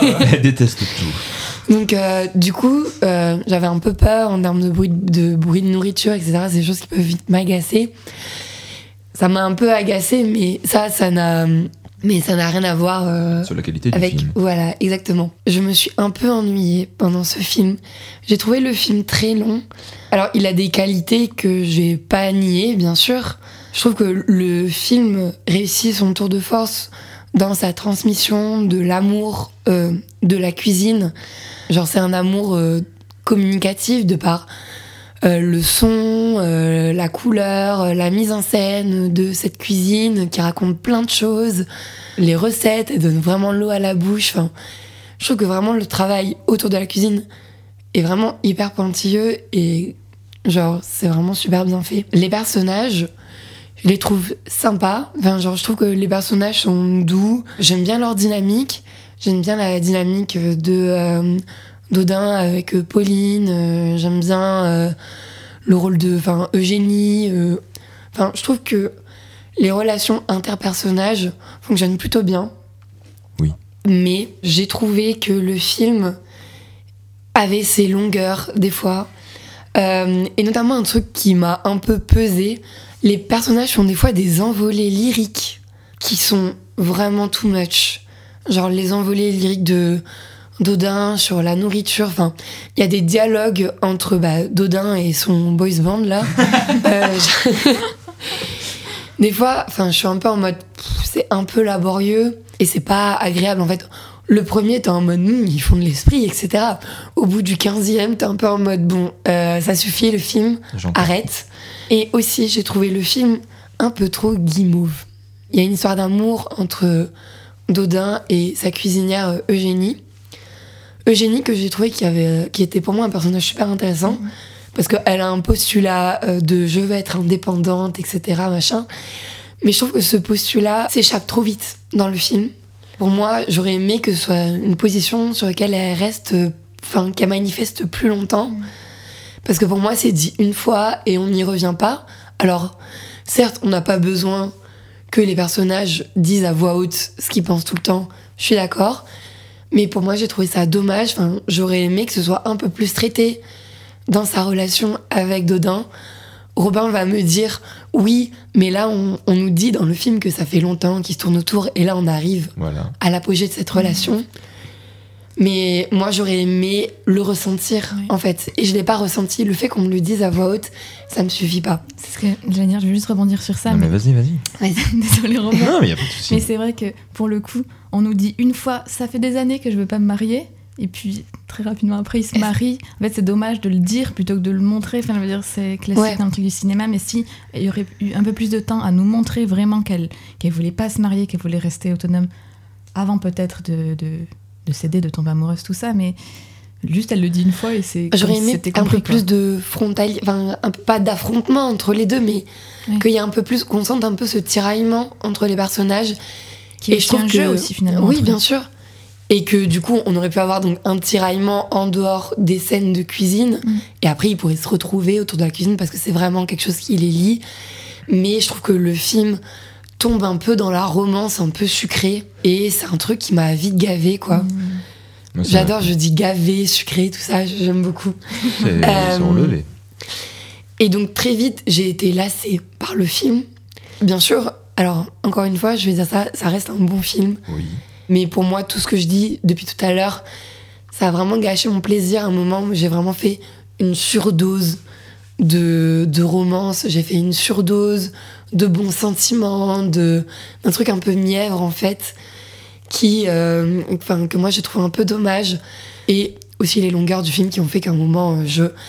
Il doit faire un putain de bourguignon. Je suis en mode, mais il le fait quand son putain de bourguignon Genre, non, de pot-au-feu, pardon. C'est pas un, c'est pas un C'était bon d'ailleurs même le premier titre anglais. Avant qu'il change, c'était The Pot au feu, le premier titre J'étais anglais. en mode, on en parle pendant tout le film et j'attendais que ça qu'il le fasse en mode pitié, mais fais-le, libère-moi. Ah bah tu vois, quand tu es la geek, toi ce qui t'attend c'est la scène d'action, c'est le pot au feu. Malgré tout, je reproche au film sa mièvrerie, mais il m'a quand même eu dans sa scène de fin. Je me suis fait chier les trois quarts du film. Mais la scène de fin, j'ai quand même ressenti un petit, un petit truc, un peu d'émotion. Magnifique. Donc c'est là que je me suis dit, bon, ok, le film a réussi, entre guillemets, avec cette scène. Mais sans ça, euh, ça aurait été vraiment un film vraiment lourd pour moi. Et ça me tue, encore une fois, qu'il ait pris la place de Atomy d'une chute. J'ai reversé ma larme euh, sur euh, cette scène. euh, sur cette scène. Juste. Mais toi, tu vas pas refaire ta diatribe, Non, non, non, non, je vais pas le faire. ton- Je, juste, voilà. Juste très rapidement le le, le, le, le cut du film. Vous voyez tous duquel je parle. Oui. On en pense quoi Très rapidement? C'est bien, c'est pas bien, c'est cool, c'est. Vas-y, Julie, tu t'es exprimée là-dessus. euh, Ouais, non, bah, c'est vraiment un truc sur le... Je me suis posé la question tout le long du film, c'est-à-dire, finalement, est-ce que le ma- male gaze peut être excusé parce que le personnage est amoureux, tu vois? Hmm. C'est un Mm. peu toute la question. Est-ce que... Parce que elle, elle est quand même représentée comme... Pour moi, c'est le personnage le plus important du film, Eugénie. euh, elle est super intéressante, elle est... Moi, je l'ai trouvée très cool, c'est ce qui m'a beaucoup maintenu dans le film. Quand on a un personnage si cool et si... qui mène à travers tout le film, est-ce que ça excuse le fait qu'on... Je sais pas si je dis, mais qu'on la compare... euh, qu'on Mm. compare son corps nu à un aliment, tu vois? Enfin, il y a un Mm, truc très ouais. objectifiant quand même. Du coup, je suis un peu entre les deux parce que c'est beau, malheureusement, mais c'est un peu dommage. Ouais, moi je, alors je m'étais spoil, euh, pas merci à Télérama du coup, Ouais, ils ont fait Euh, une critique horrible. qui avait, euh, qui ont été très très très très méchants sur le film. hein. Mm. Et fou. Non, c'est leur avis, c'est tout. Euh, parce qu'en soi, moi je suis d'accord avec certains trucs qu'ils ont dit, mais je suis beaucoup moins méchante. Mm. Mais euh, ouais, moi pareil, genre c'est un effet auquel je m'attendais parce que je m'étais fait spoiler. Mm. Et quand je l'ai vu, j'étais en mode ouais, c'est un peu beauf quand même. Mm. Genre, euh, j'étais en mode pas bravo le film. Ouais, c'est un peu. Je sais pas trop quoi en penser, quoi. Un peu. Marc, rapidement. Moi, je me rappelle pas du tout de la scène, donc euh, on en a parlé hier déjà, tout, mais je me Ok. souviens pas. Donc, euh. Mais globalement, je me souviens pas. Le film m'a pas marqué. euh, Je trouve que c'est un prix de la mise en scène euh, logique, parce que je trouve que effectivement, au niveau de la, comme tu dis dans la cuisine, au niveau de la caméra, de la manière dont elle filme la cuisine, dont elle filme les bruits ambiants de la cuisine, et même quand dans cette- tout dépasse dans cette espèce de grande maison et tout. Je trouve que c'est un prix de la mise en scène qui est réussi parce que le montage est vraiment exceptionnel et tout. Par contre, moi, contrairement à ce que tu dis, enfin, je, retiens la mièvrerie et tout, je suis d'accord. Mais que tu dis que les personnages t'ont quand même intéressé, moi, à part le personnage de, de Génie, je, je- les personnages m'ont pas spécialement captivé Ah, ni si, leur relation.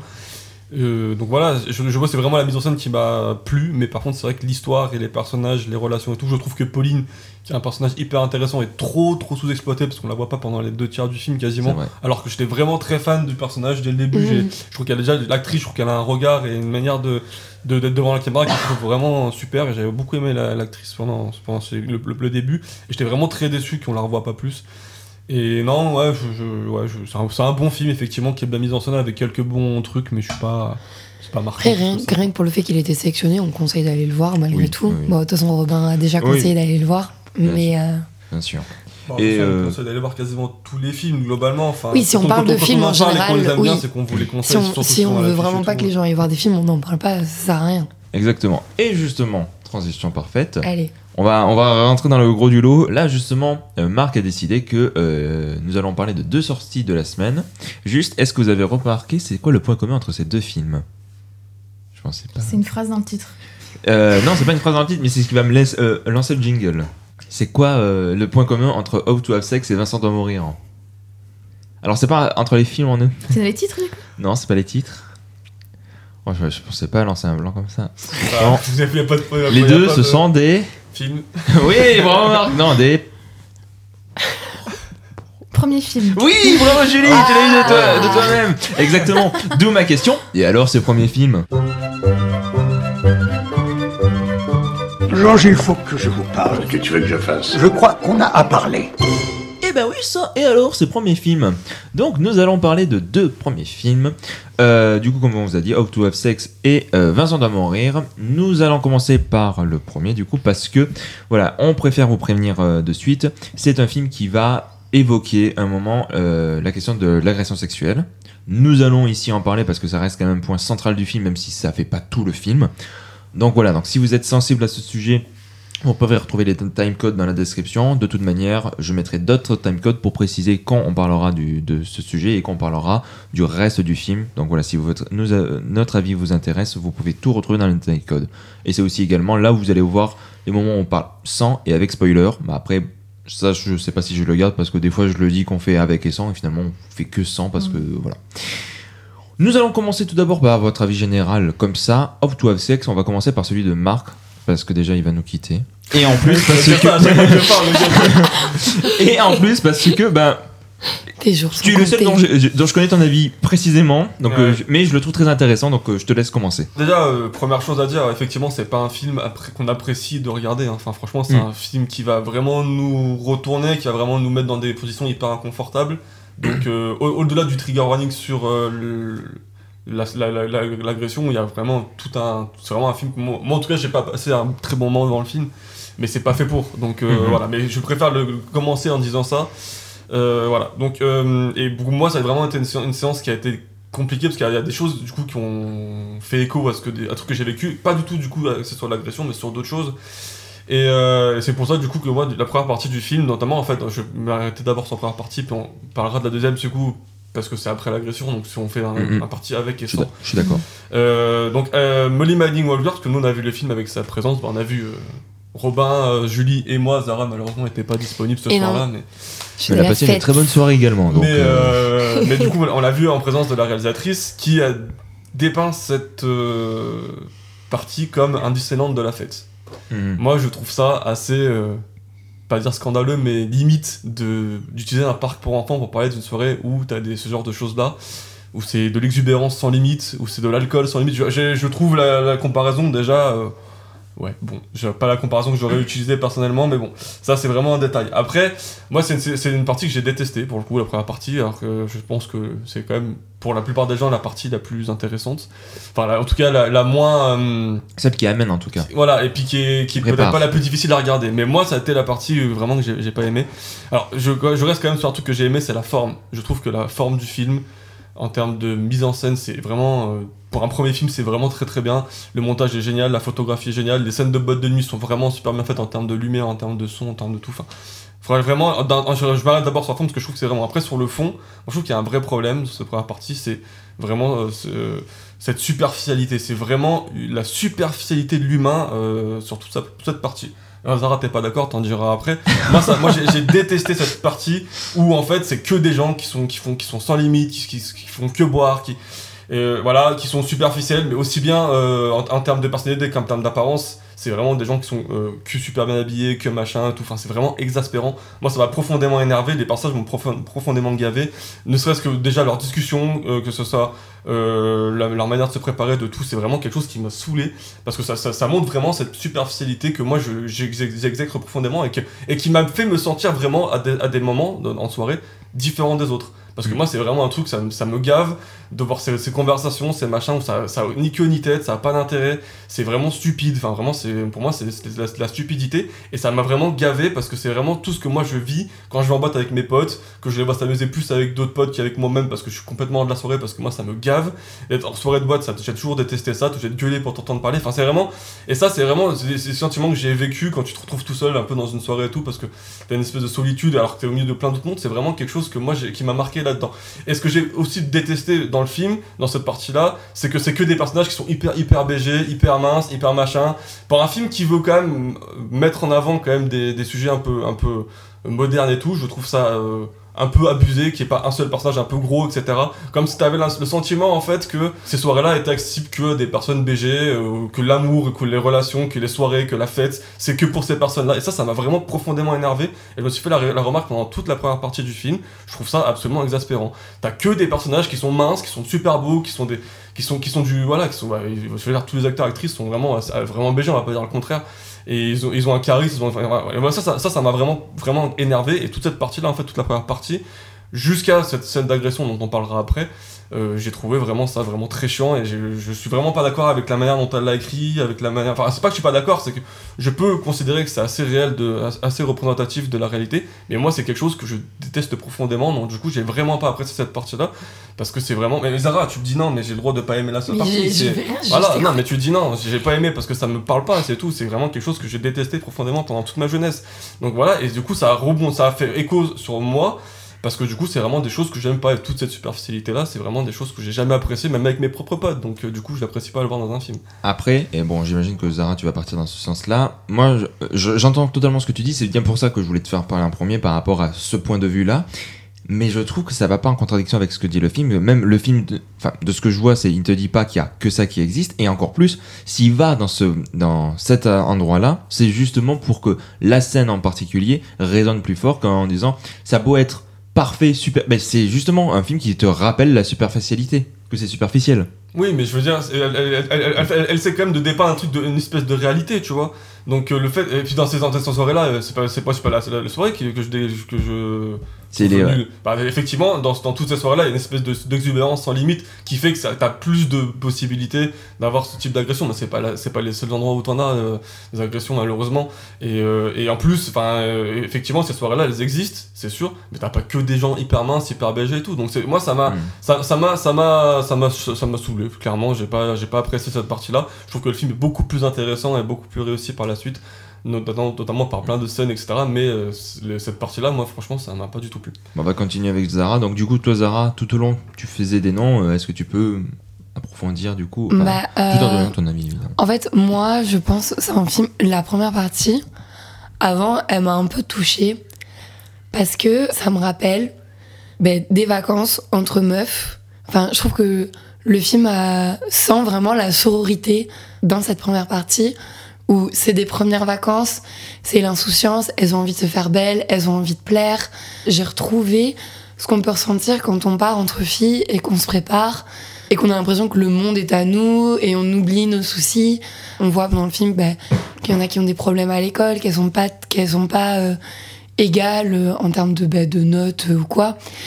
Et que en fait, c'est des choses qu'elles oublient. Elles sont là pour s'éclater. Et euh, moi, j'ai vraiment ressenti de la, enfin, moi, j'ai senti la tendresse entre ces trois personnages. Mais il y a aussi des impératifs euh, de la société. Ben, par exemple, il y, a cette obsession pour la virginité de la part d'un des personnages qui devient presque comme une quête en fait et qui du coup met un peu une ombre au tableau. Mais cette première partie, avant l'agression, pour moi, elle dépeint euh, un peu, c'est un peu l'innocence, disons, avant euh, qu'il y ait une espèce de confrontation avec la réalité brutale de bah, qu'est-ce que c'est être une femme quand on fait la fête. Euh, qu'est-ce qui peut t'arriver en fait? Qu'est-ce qui peut euh, et euh, je trouve que il y a vraiment cette bascule qui s'opère dans le film. Et ok, elles sont pas parfaites, ok, elles sont superficielles, etc. Mais je veux dire, quand on fait la fête entre meufs, on a envie d'être jolie, on se prête des vêtements, enfin ça se passe comme ça. Les meilleurs moments entre meufs avant de partir en soirée, c'est cela. C'est quand on est dans l'appart, qu'on se, qu'on teste des fringues, qu'on dit non mais tu devrais mettre ça, etc. Moi j'ai vraiment retrouvé ce sentiment soror agréable. Mais comme je savais euh, ce qui allait se passer dans le film, ben, ça ne fait que te faire un peu grincer des dents. Parce que tu sais que tu vas vite déchanter, en gros, de ces vacances-là. Mais voilà, j'ai trouvé que. Euh, alors, moi, je suis pas quelqu'un qui est habitué au monde des boîtes. Euh, je Mhm. J'y suis très peu allée. Mais euh, le peu de fois où j'y suis allée, enfin, moi, voilà, c'est un sentiment que je trouvais que le film dépeignait bien. Ce côté, on fait n'importe quoi entre filles et on s'en fout et on est là et on peut être complètement arrachés toutes les trois et on semble à rien et on dit de la merde. C'est pas intéressant ce qu'on dit, mais on est en train de vivre un putain de moment et on se sent et on se sent bien entre nous trois. Et c'est à partir du moment où on fait entrer des hommes dans le récit que du coup, euh, je trouve que le voilà le enfin, bah, ça change un petit peu ce qui va se passer. Mais je trouve que le film dé- dépeint bien cette ambiance festive sorore et euh, c'est ça que j'ai bien aimé. Julie. Euh, ouais, bah, c'est super intéressant ce que vous dites. Moi, j'ai l'impression que je suis un peu entre vous deux. C'est-à-dire que j'ai l'impression que tout ce rapport voilà, à, l'innocence, à, à cette amitié qui est super cool à voir, je trouve que très rapidement dans le film, c'est confronté à la violence de la réalité. Mm. Mais vraiment, toute la première partie, moi, c'est ce qui m'a marqué, c'était vraiment la violence de, de tous ces impératifs sociaux. En fait, parce que honnêtement, c'est ces trois gamines qui se mettent dans ces situations parce qu'elles croient vraiment que c'est ce Mm. qu'elles veulent, que c'est ce qui est attendu d'elles, tout ça. Et du coup, il y a une sorte de exubérance super violente de tout d'un coup, il y a l'alcool, il y a la sexualité, il y a la pression sociale de cette fête. Et du coup, moi, je me rejoins un peu Marc ce côté, c'est-à-dire, moi, je me suis sentie aussi mal pendant cette première partie, mais dans comment je l'ai vécu, c'était que j'avais l'impression que le film voulait un peu montrer ça aussi. C'est pas, c'est pas tout gentil, tout mignon, on fait la fête, c'est quand même. Il y a une lourdeur, il y a un malaise, parce qu'elles-mêmes, elles savent pas vraiment com- comment réagir, elles sont jeunes, elles improvisent à partir des codes qu'elles ont cru comprendre de comment on fait la fête, j'ai l'impression. Du coup, c'est assez. C'était assez difficile, quoi, cette première partie pour moi aussi. Mais voilà, c'est un peu un entre-deux, c'est-à-dire, euh, pour moi, c'est une confrontation vraiment euh, très rapide dans le film à, cette violence-là, quoi. Euh, sur Twitter, il y a quelqu'un qui a fait une analyse que je trouve hyper intéressante euh, à travers le film et qui va rejoindre ce que, ce que vous dites. C'est en fait, euh, le film de manière en général est une déconstruction du teenage movie, notamment de la Mm. quête de la première fois, parce que bon, c'est ce que parle le film. Tu parlais tout à l'heure de la question de la virginité. Et qu'en fait, il va complètement le déconstruire, mais à travers plein d'aspects. Déjà, sur la, pro- la- sa première fois, sur les relations entre les amis, on va en parler un petit peu, mais sur euh, ce trio d'amis qui est idéalisé au début, très rapidement, comme tu disais Julie, il va être euh, décrépir, et à la fin, tu vas te rendre compte que finalement, sur les trois, bah, il peut s'y retrouver des relations toxiques, sur la manière d'appréhender les choses. Et aussi, euh, de ce que j'ai cru comprendre, alors je suis pas un expert, mais dans le cinéma britannique, parce que bon, voilà, je suis quelqu'un qui est spécialisé là-dedans et qui a donné son avis sur le film, Ah, c'est la... Teddy Comment Teddy Devi- Teddy Devims Exactement, oui, voilà, il en a parlé. Il a écrit un livre là-dessus. Euh, oui, et ça a l'air hyper intéressant, qui en fait explique que c'est la première fois qu'on a euh, ce point de vue qui déconstruit euh, le teen movie à travers le point de vue féminin. Parce que d'habitude, c'est surtout la quête d'un homme qui va dire Ah, la première fois, bon, on pense tous à American Pie. Bon, là, j'ai pas trop de- trop d'exemples en tête parce que je m'y connais pas assez, mais en tout cas, lui, de ce qu'il dit, il dit en tout cas d'un point de vue féminin, c'est certainement le premier qui va l'aborder. Et c'est ce que j'aime beaucoup. Et en plus, si on va le rattacher au travail de. Alors, j'ai. Oh mince, j'ai plus le nom de, la réalisatrice. Marc? Molly Manning Walker. Exactement, merci. Euh, ce qui est très intéressant quand tu regardes un petit peu d'où elle vient, c'est que elle voulait faire du documentaire. D'ailleurs, elle en avait parlé de lors de son intervention. Et finalement, quand on s'est rendu compte que c'est mieux payé pour la fiction, elle est partie en fiction. Mais il n'empêche que ce que elle, ce qui l'intéresse, c'est le documentaire. C'est être proche de ses personnages, c'est filmer les choses telles qu'elles. Et je trouve que dans sa première euh, partie, mais le film de manière générale, en termes de mise en scène, si certains peuvent trouver que ça manque de peps, mais je trouve que c'est pas du tout le propos du film. Le propos du film, c'est de te filmer de manière réaliste, et ça on va en parler à un moment, filmer de manière réaliste, ce que peut être des vacances. Tu disais Zara, tu t'es totalement retrouvé là-dedans, parce que euh, c'est soirées entre filles, mais même, même ce que toi tu vas reprocher Marc sur les, les soirées, moi j'y suis jamais allé. Donc je peux pas dire c'est vrai, c'est faux. Mais en vrai, je m'en fous un peu parce que il y a un sentiment de sincère et de réalité qui se retrouve, que je trouve qui est couplé un petit peu avec cette idée de mise en scène. Les caméras portées, on a l'impression que ce qu'on voit est vrai, et d'autant plus si on, prend on part du principe que c'est inspiré de ses souvenirs qu'elle a vécu à Ibiza, ben, il y a un côté ultra réel qui vraiment fait extrêmement plaisir à voir. Et encore une fois, je reviens sur cet aspect documentaire, mais c'est vrai que, à part suivre des personnages, bah, tout le reste, ça peut complètement s'ornier un, un documentaire. Après, il y, a un, je sais que tu as des difficultés par rapport à ça, tu, y reviendras tout à l'heure, je pense. Mais voilà, de manière générale, il y a aussi la manière qu'elle a filmé en lumière naturelle, par exemple, pour essayer d'être proche euh, de ces personnages. Donc, vraiment, je trouve que de manière générale, le film a un cachet qu'on peut pas le, le nier. Et vraiment, je trouve que la manière dont elle va aborder ça, je trouve que c'est hyper intéressant. C'est un premier film qui peut avoir des défauts, évidemment. C'est un premier film. Il a des imperfections. Il n'empêche que je trouve que, en termes d'esthétique et de mise en forme, euh, je trouve le film très fort. D'ailleurs, c'est pas pour rien, on l'a pas précisé qu'il a gagné le prix euh, de Un certain regard à Cannes. Ouais. Donc, c'est un prix assez Il y a prestigieux. un côté un peu anti-euphoria, je trouve. Ouais, totalement. Certains euh, disaient que l'inspiration, une des inspirations qu'on peut penser quand on voit ce film, c'est Spring Breakers, bon, qui est un film que j'aime pas du tout, par exemple. Je sais pas si vous l'avez vu de Harmony. Ouais, je vois, mais je vois ce que c'est. Marc, euh, Je l'avais revu parce que j'avais pas trop aimé la première fois, je l'ai revu et je l'ai apprécié beaucoup plus à sa juste valeur la deuxième fois. Après, c'est. Ouais, c'est. C'est pas, ça, effectivement, en fait, les gens ils ont fait le lien parce que c'est deux trucs qui se passent en spring, en spring break, mais pour moi, c'est pas du tout les mêmes films. Quoi. Ah, ok. Moi, ce que j'ai bien aimé dans le film, c'est. euh, euh, je reviens sur la virginité, mais on va, on va y arriver de toute façon. C'est que c'est très vite montré comme euh, un impératif, c'est-à-dire que Oui. elle a pas forcément envie, Mm. euh, mais enfin, elle a pas envie, mais ça devient. Mais euh, enfin, voilà, ça devient Elle quelque chose à faire. C'est une to-do list, voilà, c'est ça. Mais euh, de toute façon, c'est un peu représentatif de nous, notre sexualité aux filles, comment on nous la présente euh, très vite. euh, Genre, quand on fait notre première fois, c'est genre. euh, est-ce que t'as eu mal ou quoi, mais pas est-ce que c'était est-ce que t'avais envie, Mhm. tu vois, genre euh, et je trouve que ça le film il le dépeint assez bien. Oui, bah justement, c'est dans, dans ces interviews, ce qu'elle décrit, c'est les différentes réactions que vont avoir les hommes et les femmes par rapport à, à ce film. Mm. Et euh, si tout à l'heure je disais teen movie, c'est vrai, on on l'a pas vraiment précisé, on, on le disait en, en sous-jacent, mais c'est que c'est les trois, me semble-t-il, elles ont, c'est la fin du lycée, donc elles ont toutes 17 ans, aucune n'est majeure à ce moment-là. Ouais. Et Oui. justement, il y a une scène où on dit, on dira qu'on est majeur, comme ça, ça passera, tout ça. Mais bref, Et elles- par contre, elles, elles sortent avec des gens, les trois autres sont majeurs. Ouais. Et Mm. d'ailleurs, elles sont vachement mal influencées parce que du coup, ils sont plus vieux, ils sont plus expérimentés et ça leur met d'autant plus de pression de réussite dans le Ouais. film que. Et ben justement, je pense qu'on peut aborder, alors pas forcément l'agression en elle-même, mais je veux dire du coup comment le film l'explore. Juste, je, je, je précise ça, ça va peut-être nous aider à pouvoir parler du film. Euh, un- une des grandes qualités du film, d'ailleurs, j'ai pu en parler avec sa réalisatrice, c'est qu'en fait son film préfère parler de l'après et pas du pendant en fait euh, de, de la scène et de comment en fait on avance après ça. Et je trouve que c'est une des grandes qualités du film. Est-ce que quelqu'un veut Marc, est-ce oui, que tu veux bah, après, bah, pour le coup, j'ai pas parlé de toutes ces dépressions sociales parce que pour moi, ça, ça prend son sens dans la deuxième partie du film. Donc, du coup, comme j'ai parlé que de la première partie, c'est pas après, il y a beaucoup de qualités dans la deuxième partie.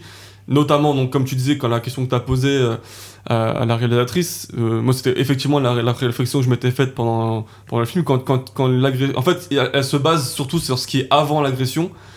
euh, et qui est, qui est d'ailleurs très bien écrite, je trouve, parce qu'en fait, on, on montre à quel point, en fait, elle dit souvent non, plusieurs fois non, etc. et tout. Et, euh, et je, je trouve que c'est vraiment un passage qui est hyper intéressant. Et effectivement, quand l'agression commence, elle cut immédiatement. Ça c'est Et c'est, je trouve, la plus grande intelligence de son film, elle, elle est vraiment dans cette séquence-là. Par contre, elle y revient justement un peu plus tard dans le montage, justement pour montrer que ça marque dans, les, dans ses esprits, qu'elle s'en souvient. Et je trouve que c'est hyper intelligent d'amener le, le, le- le truc dans, dans cette histoire de montage et tout. Et, euh, et d'ailleurs, dans, dans- quand elle filme cette scène-là, d'ailleurs après plus tard, qui est effectivement terrible, ce que j'aime bien, c'est qu'elle reste uniquement sur le regard de Mia McKenna Bruce, qui est exceptionnelle d'ailleurs dans le film. Franchement, la- l'actrice, elle est vraiment énorme. Euh, elle a un rôle qui est hyper difficile. Et, elle euh, le tient. et elle le tient, mais vraiment. D'ailleurs, les rôles- il y, a- il y a plusieurs rôles comme ça, c'est-à-dire qui sont hyper difficiles. Je vais juste faire un petit aparté avec euh, Zelda Sanson dans Dalva ou avec euh, Kim Michelin dans Le Consentement, qui sont trois rôles quand même extrêmement difficiles. Et je trouve que les trois sont vraiment exemplaires dans ce rôle-là. Donc euh, franchement, c'est chapeau parce que c'est vraiment des rôles qui sont, qui sont vraiment durs à porter. Euh, et du coup, bah, voilà. Et, et du coup, j'adore, j'aime beaucoup cette, cette histoire de montage et j'aime beaucoup en fait d'ailleurs en fait la solitude que ça engendre chez le personnage au milieu de cette foule dans les, dans les trucs. Et ça, j'ai trouvé ça absolument exceptionnel dans le film. Et moi, ça m'a beaucoup parlé parce que j'ai vécu ces, scènes de solitude-là pas de la même manière. Mais je, trouve que c'est vraiment bien de dépeindre en fait cette solitude que tu peux avoir au sein d'une soirée et d'être euh, autant euh, loin de tout, autant, enfin, t'es plus, t'es complètement déconnecté de la réalité. Et ça, j'ai trouvé que c'était vraiment, euh, vraiment super dans, son, dans ce film. Et je trouve que c'est vraiment la deuxième partie pour, pour le coup, j'ai vraiment adoré de toute façon. Et je trouve vraiment ce, ce- passage-là vraiment extraordinaire. Quoi. Julie? Moi, je suis tout à fait d'accord. Pareil, c'est ce qui m'a marqué, c'est cette sensation de, de solitude, de déconnexion en fait qu'elle ressent. Ah, Parce que dans la première partie, il y a quand même, c'est un peu l'effet groupe. Tu vois, on les voit tous. Il y a cette importance un peu à tous les personnages. Et dans la deuxième partie, c'est que elle, c'est que centré sur elle. Et, euh, et ce qu'elle ressent en fait, c'est c'est aussi le, le- voilà, la- son jeu est super fort. C'est-à-dire que on arrive à, c'est transparent en fait ce qu'elle ressent. euh, alors qu'à aucun moment elle va l'exprimer par des mots, euh, d'en parler avec qui que ce soit. Mais c'est juste, ça, ça, ça nous aveugle en fait, et c'est d'une tristesse assez, assez forte. Il y a. euh, en fait, euh, ce que je lui ai dit, du coup, pour, euh, pour préciser, c'est qu'en fait, j'ai trouvé que la grande qualité, c'est ce que tu disais, Marc, c'est ce que tu redis, Julie, c'est vraiment le fait de ne pas s'attarder là-dessus. Et encore, encore, elle le dit, elle, ce qui compte, c'est l'après, c'est pas le pendant. Et en fait, c'est vraiment ce qui va changer de beaucoup de films, c'est qu'il n'y a pas un fantasme par rapport à cette question d'agression qu'on peut retrouver notamment dans des réalisateurs masculins. Elle-même, elle le dit dans son euh, dossier de presse que je vous encourage à lire si vous voulez un petit peu mieux savoir ce qu'elle a essayé de dépeindre à travers ce film. Et elle tire un petit peu à la charge par rapport à ça, que elle, elle le dit, voilà, j'ai pas voulu le, me représenter de manière violente ou excessive, mais de manière réaliste. Et c'est ce qui fait que, quand bien même... Euh, en fait, il y a beaucoup de, personnes qui disent mais je me sens mal à, la fin du film alors que tu vois, en fait, le film te laisse une marque au fond parce qu'elle sait très bien que ça suffit, que qu'elle a suffisamment exploité par rapport à ça. Et en plus, la violence se fait en deux coups parce que non seulement à travers euh, le personnage masculin, mais aussi à travers les réactions que vont avoir ses amis. Qu'il y en a une qui va comprendre l'autre non, et la, pour moi, la, deuxième violence, c'est comment c'est transmis. Et ça aussi, c'est une des raisons, euh, ce qu'elle voulait dire, c'est la libération de la parole, comment la libération de la parole à travers notre époque. Mais le film est hyper pessimiste par rapport à ça. C'est que même malgré tout, tu vois, il y a. Euh, le film te dit, euh, ben, c'est pas qu'on va pas te croire, c'est qu'on va. On va pas t'écouter. Exact. Et, c'est ce qu'elle dit à la fin dans le débat aussi, d'ailleurs, c'est le, les trois. Il y, avait, il y avait trois personnes qui étaient venues, qui étaient euh, il y a une sexologue, il y avait euh, une, prof, une prof qui faisait de ça aussi, et il y avait, c'était quoi, la, la fille de Girls Don't 3, je sais plus ce qu'elle faisait. Enfin, c'était, il y avait trois personnes qui étaient venues parler, et elles avaient justement parlé de cette fin du film où justement, euh, elle n'était pas tant écoutée que ça, et je trouve que c'est effectivement, et en fait, pour le temps, elle est quand même dans une safe place, hein, parce qu'elle est quand même avec ses amis, et t'as le sentiment que il y en a au moins une des deux, en tout cas, de ses amis qui a qui a, peut-être compris mais qui a pas envie d'écouter justement. Mm. Et tu te dis en fait ils sont dans, ils, ont, ils sont dans ce cadre de fête et tout et ils ont pas, pas envie euh, de ruiner leurs vacances, un peu, on dirait quasiment mm. que c'est un peu cet égoïsme-là de dire on a peut-être compris, mais on veut pas savoir parce que c'est pas le moment et qu'on est en train de kiffer. Et du coup, ça, ça montre aussi dans ces, dans ces relations amicales, effectivement, qu'il peut y avoir une certaine toxicité. Et ce qui est bien, ce qu'elle a dit très bien, qui est très juste, c'est qu'elle le montre aussi bien chez les filles que chez les hommes, parce que on se rend compte bien, on bien compte aussi que la relation amicale des deux mecs, elle est vraiment toxique aussi, quoi. Mm, mm. Et j'aime beaucoup, en fait, d'avoir réussi à apporter ce, sujet de toxicité au sein des amitiés, qui est rarement, euh, je trouve, qui est rarement mis en, en, en lumière dans les films. Mm. je vais juste rebondir sur ça, sur, ça m'a vraiment fait réfléchir cette le sujet de la difficulté d'écouter. Et pour le coup, vu qu'on dans le film, on voit vraiment littéralement ce qu'il faut pas faire. Mm. C'est-à-dire euh, comment euh, dire mais non, c'est pas important, euh, passer à autre chose.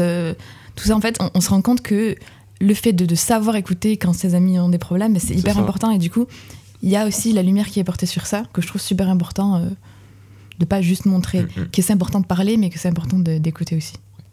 Euh, j'aimerais vous lire une petite, euh, une petite phrase qu'a dit euh, la réalisatrice que je trouve intéressant, qui vient en fait un petit peu à la fois montrer notre discussion et à la fois le thème du film. Et c'est aussi pour ça que, en vrai, bon voilà, on, on le dit à demi-mot, c'est un film que je trouve assez essentiel, même s'il peut être dur, surtout auprès de la jeune génération, euh, c'est exactement ce qu'elle dit. Nous, nous devions aborder la complexité de la pression sociale en matière de sexualité et montrer que nous sommes un produit de cet environnement afin d'esquisser de nouvelles pistes d'avenir pour la jeune génération, pour que la jeune génération se sente moins seule. En fait, non seulement ça veut déjà on peut euh, lier avec le fait qu'il y a différentes sexualités qui sont représentées. Tu parlais du personnage euh, lesbien. Mm. La réalisatrice elle-même est queer. Donc c'est quand même quelque chose qui, malgré le fait qu'elle ait dit qu'elle y a pensé durant euh, mm. l'écriture, que c'était pas un truc instinctif, ben, que c'est plutôt bien de se dire, bah voilà, si les jeunes y vont, ils vont pouvoir se, se ressentir, se retrouver en disant, ah ben voilà. Et en parallèle, ce que le film essaie de te dire, c'est quand même cette pression et encore une fois, le fait de le mettre sur la première fois, là où il y a un manque d'expérience, où ça fait un idéal, un absolu, le film te met en garde un petit peu par rapport à ça. Donc je trouve que c'est... Hum, non, c'est un film vraiment très fort, que, qui est vraiment bien pensé, bien construit, qui arrive à penser, et voilà, bon... Je, le, dis maintenant, on remercie quand même Condor de, la sortie. Ils avaient fait Afterson aussi cette année, euh, la femme de Tchaikovsky. Donc voilà, on, remercie quand même. Euh, on a eu l'occasion de parler avec eux aussi, qui font vraiment un super travail. Mm. Donc euh, voilà, puis ensuite, bon, comme je disais. il y une phrase aussi qui m'a parlé à la fin, c'était la, qui était prof, qui a dit que c'était un film qu'elle voulait montrer à ses élèves, justement, parce que, pour leur expliquer que c'était tout ce qu'il fallait pas faire, justement. Et d'ailleurs, ils l'ont répété à plusieurs reprises que le film montre tout ce qu'il ne faut absolument pas faire. Oui, parce que c'est pas une question, le film est une sorte d'affirmation, et que, en fait, c'est justement l'inverse. C'est ça, et, elle je trouvais ça intéressant que, en, tant que prof, elle, elle décide que c'est une bonne idée de le montrer à des, élèves et tout. Et, effectivement, je pense que c'est en termes d'éducation sexuelle, c'est ça peut être super intéressant de montrer sexuel et puis aussi cette pression sociale et tout. C'est bien, je pense, de pouvoir euh, enlever cette pression-là auprès de tout le monde pour leur expliquer et tout. Et du coup, je trouve que c'est bien que. J'ai vu d'autres personnes sur Twitter, euh, d'autres profs aussi dire que ils pensaient le montrer à, leurs élèves et je trouve que c'est plutôt une bonne chose quoi parce que c'est vraiment un film qui peut servir vraiment euh, au plus grand nombre quoi. Exact, non mais je suis totalement. Et ce qui, ce qui en fait du coup son importance selon moi. Mhm. Est-ce que quelqu'un veut rajouter autre chose ou pas autour du film? Peut-être moi, s'il y a un truc, tu, tu l'as évoqué dans ta, dans ta critique et j'aimerais quand même revenir un petit peu sur ça. J'ai un peu de mal, et je voulais, je voulais connaître votre point de vue, avec le personnage de Badger, qui t'est montré quand même comme un énorme lourd au début, et à la fin, c'est euh, euh, la personne envers qui elle va trouver un peu de réconfort. Alors, je dis pas, euh, ah, c'est parce que c'est un énorme lourd qui peut pas être quelqu'un de sympa, mais c'est vrai que la manière dont il est représenté, enfin, moi, ce que je vois, c'est que vraiment, aucun mec n'est vraiment. tu, tu, vois. Bah, c'est un faux réconfort parce qu'on oui, voit qu'il est un peu complice. C'est ça, enfin, Que on, on, te le dit pas mais tu sais que son pote, il a. Enfin, à la fin, il sait que. Enfin, il fait comprendre que, ah oui, il est un peu relou avec les filles, tu vois, mhm, genre. Euh, mais en fait, tu comprends à demi-mot que, bon, en gros, euh, c'est des comportements bah, banalisés et qu'il est juste désolé pour elle, mais à aucun moment il va confronter euh, son pote, quoi. Mais c'est une autre forme de complicité, enfin, genre. Mais c'est pour ça que. Euh, il, va, excuser en quelque sorte, il va dire ah, désolé, il est vraiment. Euh, oui, voilà, mais il a l'air, mais il, a l'air franchement désolé. En fait, c'est ça qui m'a un peu perturbé dans le film, c'est qu'il a l'air sincèrement désolé pour elle. Mais c'est pas pour autant que.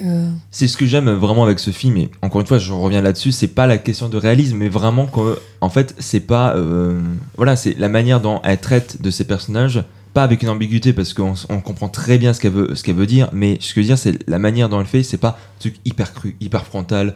Voilà, c'est vraiment toujours, en fait, c'est sournois. Voilà, c'est ça exactement. C'est le mot que je cherchais. Hmm. C'est elle te montre la manière sournoise dont se passent les choses hmm. de, de, gens qui, euh, donc tu as ceux qui te disent, oui bon, ok, lui, il a le mauvais rôle, mais même ceux qui pourraient prétendre avoir le bon rôle en fait, le, film te montre que c'est beaucoup plus sournois que ça. Et je trouve que malgré euh, le fait que peut-être le film peut avoir des défauts quelque part, je trouve qu'en termes d'écriture, il y a vraiment un truc de. Elle a réussi à trouver une finesse et vraiment un équilibre qui est vraiment fort. Et encore une fois, c'est un premier film. Bon, c'est pas la première fois qu'elle travaille sur le cinéma, mais voilà, il y a eu quelque chose.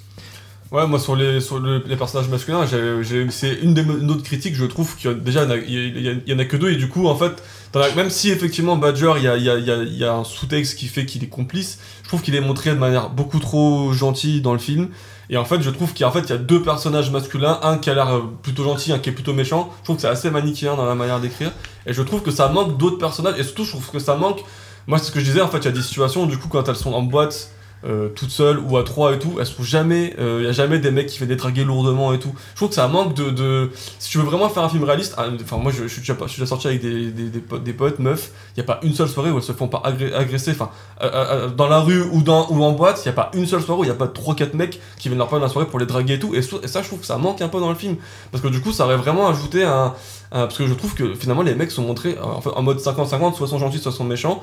Il n'y a pas vraiment d'autres personnages pour venir alimenter pour, pour, pour, le coup, moi une vision où les mecs sont quand même plus des connards que des mecs gentils. Et je trouve que ça manque dans, dans, dans le film, c'est ce, côté-là où t'as parce qu'en fait, je trouve ça fait un peu 50-50 dans le film. Et ça, ça, me pose problème parce que c'est pas 50-50. On sait tous que c'est pas 50-50. Mais c'est là où, justement, en fait, j'ai beaucoup pensé à tantôt, qui c'est ce que je dis sur le fait d'être sournois. Et je sais pas si Julie est d'accord par rapport à ça. C'est que, en fait, c'est pas que ça aurait desservi le propos de le filmer, filmer justement une réalité. C'est qu'en fait, elle veut te dire que même dans ce qui semble être une safe place, il faut faire attention. Oui, moi c'est du coup, mais, du, euh, du coup, entre le mais pour moi, mais pour moi, le, jamais, euh, les deux persos, enfin, le personnage de Badger, euh, enfin, mais je crois qu'on avait discuté que pour toi, oui, tu t'as dit que en gros, il était trop gentil. Je trouve trop mais, euh, dépeint de manière trop trop gentille, le mais parce que, trop en fait. Mais parce que il mais parce que pour lui, il est gentil. Enfin, genre, mhm. en, en gros, c'est gris. En fait, la manière dont euh, c'est dépeint, ça fait, ça peut faire un peu, enfin, la manière dont c'est dépeint, c'est gris, mais le personnage pense que, enfin, pour lui, il voit pas le mal. Il est en mode, bah, je fais mon mieux, c'est mon pote, etc. Lui, il pense être le gentil de l'histoire, mais on comprend dans la manière dont euh, le dépeint la réalisatrice que c'est plus compliqué que ça, parce que lui, il voit, voilà, c'est pas, il voit pas le mal, parce qu'il voit bien que son pote est toxique, euh, un, un, agresseur, enfin que, voilà, mais pour lui, il voit pas. Enfin, genre, pour lui, c'est gentil l'histoire, mais on sait, nous, spectateurs, que en fait, euh, c'est plus compliqué que ça. Qu'il est complice. Si, voilà, si c'était vraiment le nice guy, bah, il aurait agi, il aurait fait quelque chose, tu vois. Mm. Là, il reste quand même à rien Oui, oui, non, bah, c'est sûr qu'il est assez passif, Donc, mais je, je trouve qui que ça est bien manque quand même de- représentatif euh, Pour le coup, de. oui. Parce que souvent, on que- dit. euh, Enfin, voilà. C'est sympa d'avoir des prises de position, etc. Mais tout de suite, quand ça concerne les potes, dans la vraie vie, eh ben, on- malheureusement, on observe encore beaucoup de Mm. personnes qui sont des badgers, qui ont cette attitude-là de. Ouais, je suis désolée pour toi, mais c'est mon pote, donc du coup, j'agis pas, quoi. Et donc, c'est en ça, je trouve que le film réussit, son personnage, ça, ça bien, malheureusement, euh, une réalité. On va conclure euh, autour du film pour passer au suivant. Juste deux petites anecdotes un petit peu rigolotes sur le film. Euh, la première, euh, je sais pas si vous avez vu comment le- la réalisatrice a récupéré son prix à Cannes. Je sais pas si Ouais, vous avez. short, short, short je sais pas Exactement, parce qu'en fait, elle était pas du Ah, tout à Cannes ouais. à ce moment-là. Elle avait raté un, un avion. Du coup, en fait, c'était très drôle parce que bon, j'y étais. Vraiment, t'avais tout, tout le- toutes les équipes de films qui étaient hyper bien habillées, costards et tout. Elle, elle était toute seule et elle, elle arrivait en short, t-shirt. Vraiment, elle avait, elle avait pris ce qu'il pouvait. Euh, je crois qu'elle avait des Nike ou je ne sais quoi. Elle est arrivée, elle était toute seule et celle qui gagne le prix le plus euh, prestigieux. Bref, c'était assez drôle. Et un petit peu dans cette image, de ses dires, vraiment, si j'en crois ce qu'elle a dit euh, sur le dossier de presse, elle a rendu le film vendredi pour le présenter le mardi suivant à Cannes. Voilà, je trouve. Non, mais, je pense, que ça, je pense que ça arrive souvent, ça. Et en tout cas, euh, Thierry Frémaux, il fait souvent la blague à Lyon, euh, de fois de temps euh, de dire qu'il reçoit les films des fois Non, mais une- un jour avant. de manière générale, euh, si vous culpabilisez à l'idée de dire oh non, je rends vraiment au pile de la deadline, c'est pareil euh, dans, à les Hollywood, c'est pareil. pareil. dans le cinéma. Ouais, non, mais- Enfin, une autre anecdote que j'aime beaucoup, euh, Stranger Things, ils ont fini les FX 6 heures avant le rendu sur euh, Netflix. Bon, ils ont dû avoir un crunch, mais même, quand même, je trouve que c'est vraiment, c'est rendre à la dernière minute. l'anecdote qui m'avait fait rire quand on en avait parlé, c'est comment ils avaient choisi l'actrice lesbienne euh, dans le film, je sais pas si tu te rappelles, Oh, qui avait dit qu'ils étaient- qu'ils avaient tapé. euh, Ah je oui ils sont allés sur Instagram, ils ont tapé lesbienne euh, et TikTok. de la ville sur TikTok et ils ont pris la première qui, euh, qui avait le hashtag euh, ça, ils ont demandé si elle voulait venir, elle est venue et du coup c'était c'était assez drôle. Le, Non. le- le casting, franchement, le type de casting, bah, c'est un casting moderne, c'est sur TikTok, maintenant qu'on fait le cast des personnages. C'est ça. Ben voilà, non mais euh, bon, euh, voilà, je trouve que ça- va avec son idée de ah bah je fais du- ce film pour avoir un peu d'argent. Ben voilà, ils ont fait un petit, il y a un peu pas un côté à l'arrache, mais tu vois qui, tu vois un, un truc vivifiant. Du coup, nous allons passer euh, au prochain film. On change complètement d'ambiance. Nous allons parler de Vincent doit mourir. D'ailleurs, nous rappelons que l'interview est disponible sur notre appli. Elle est là depuis une semaine. Vous pouvez aller continuer de l'écouter. euh, Ça fait plaisir. Du coup, Vincent doit mourir de Stéphane Castan. On va commencer par Julie. Non? Si? Oui? Elle veut, elle veut bien? Euh, Euh, Marc, est-ce qu'il veut? Euh, si vous voulez. Toi, tu Bah, peux commencer sinon. Euh, ah, allez, tiens, allez, hop, on va commencer. Je vais commencer, effectivement. Merci Zara pour, euh, pour euh, la très bonne initiative. Euh, Très bonne initiative de m'attribuer la parole à moi, qui présente mon podcast. mon émission, effectivement, avec cette voix suave. Euh, du coup, Vincent doit mourir. Ouais, euh, bah, en vrai, si j'ai fait l'interview, c'est. La plupart du temps, je choisis euh, des gens euh, dont j'apprécie le, film en interview. C'est rare que je prends quelqu'un que j'aime pas, sauf si j'aimerais en discuter avec cette personne. Donc, bon, voilà, j'aime le film, j'ai j'ai bien apprécié le film. Ça faisait partie des petits films à Cannes. C'est pas un film, un grand film, très clairement. Mais euh, en fait, il y a, un truc qui revient souvent, et peut-être certains d'entre vous le pensent autour de cette table, c'est que euh, beaucoup disent l'idée est géniale, mais très vite euh, l'exécution foire un petit peu. Là où je suis d'accord, c'est qu'effectivement il y a un ventre mou un moment dans le film. Je suis complètement d'accord avec cette histoire de Villa, avec Villa, Vima la Ponce que tu te dis bon pourquoi tu viens mettre ça un petit peu ici alors que tout le film se résidait un petit peu sur une certaine question de comment un homme seul va affronter euh, le fait que toute l'humanité veut le tuer subitement.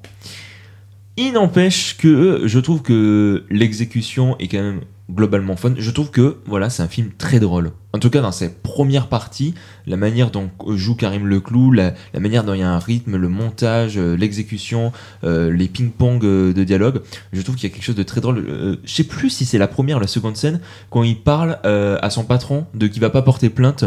Je, je sais plus, ça fait, je l'ai pas vu depuis le mois de mai, mais j'avais un souvenir que le rythme et les blancs qui étaient laissés m'avaient fait vraiment hurler de rire. Enfin, hurler de rire, j'exagère. J'exagère, j'exagère, mais vraiment, j'a- j'avais passé un très bon moment.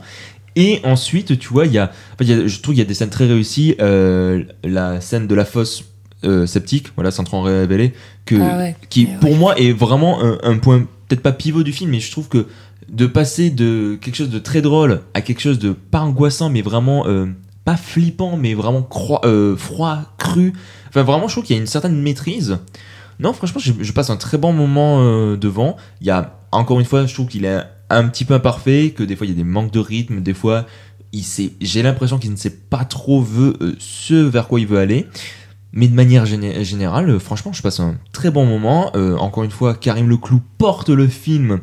Et en plus, de ce- je le suis sur Insta, il a l'air d'être vraiment fier de ce film. Euh, en tout cas, il, il partage énormément. Bon, ça fait la promo du film, mais en même temps, il a l'air vraiment d'avoir pris son pied devant le film. Non, franchement, j'ai passé un bon moment. C'est pas un grand film, mais c'est un très bon moment. Je vous encourage à les découvrir, d'autant plus qu'il a une faible distribution. Donc, je sais pas si vous aurez l'occasion. Zara, tu t'es rapproché du micro. J'ai l'impression que tu veux Euh. parler autour du film. Donc, euh, vas-y, c'est à toi. C'était un... Enfin, c'était pas... Bon, ok. Ou moi, je rebondir, l'ai hein. vu il y a deux jours, du coup. En fait, je m'attendais un film plus radical. Enfin, euh, quand je, euh, quand je, j'avais pris en connaissance la proposition du film et que tu vois un peu partout en mode le film de genre du cinéma de français, nanana. Genre, euh, un- il y a beaucoup de pubs autour de ça. On reviendra En mode, on revient, on met le mot genre partout, etc. Mhm. Parce que ça fait stylé. De par euh, la proposition, je m'attendais à quelque chose de plus radical.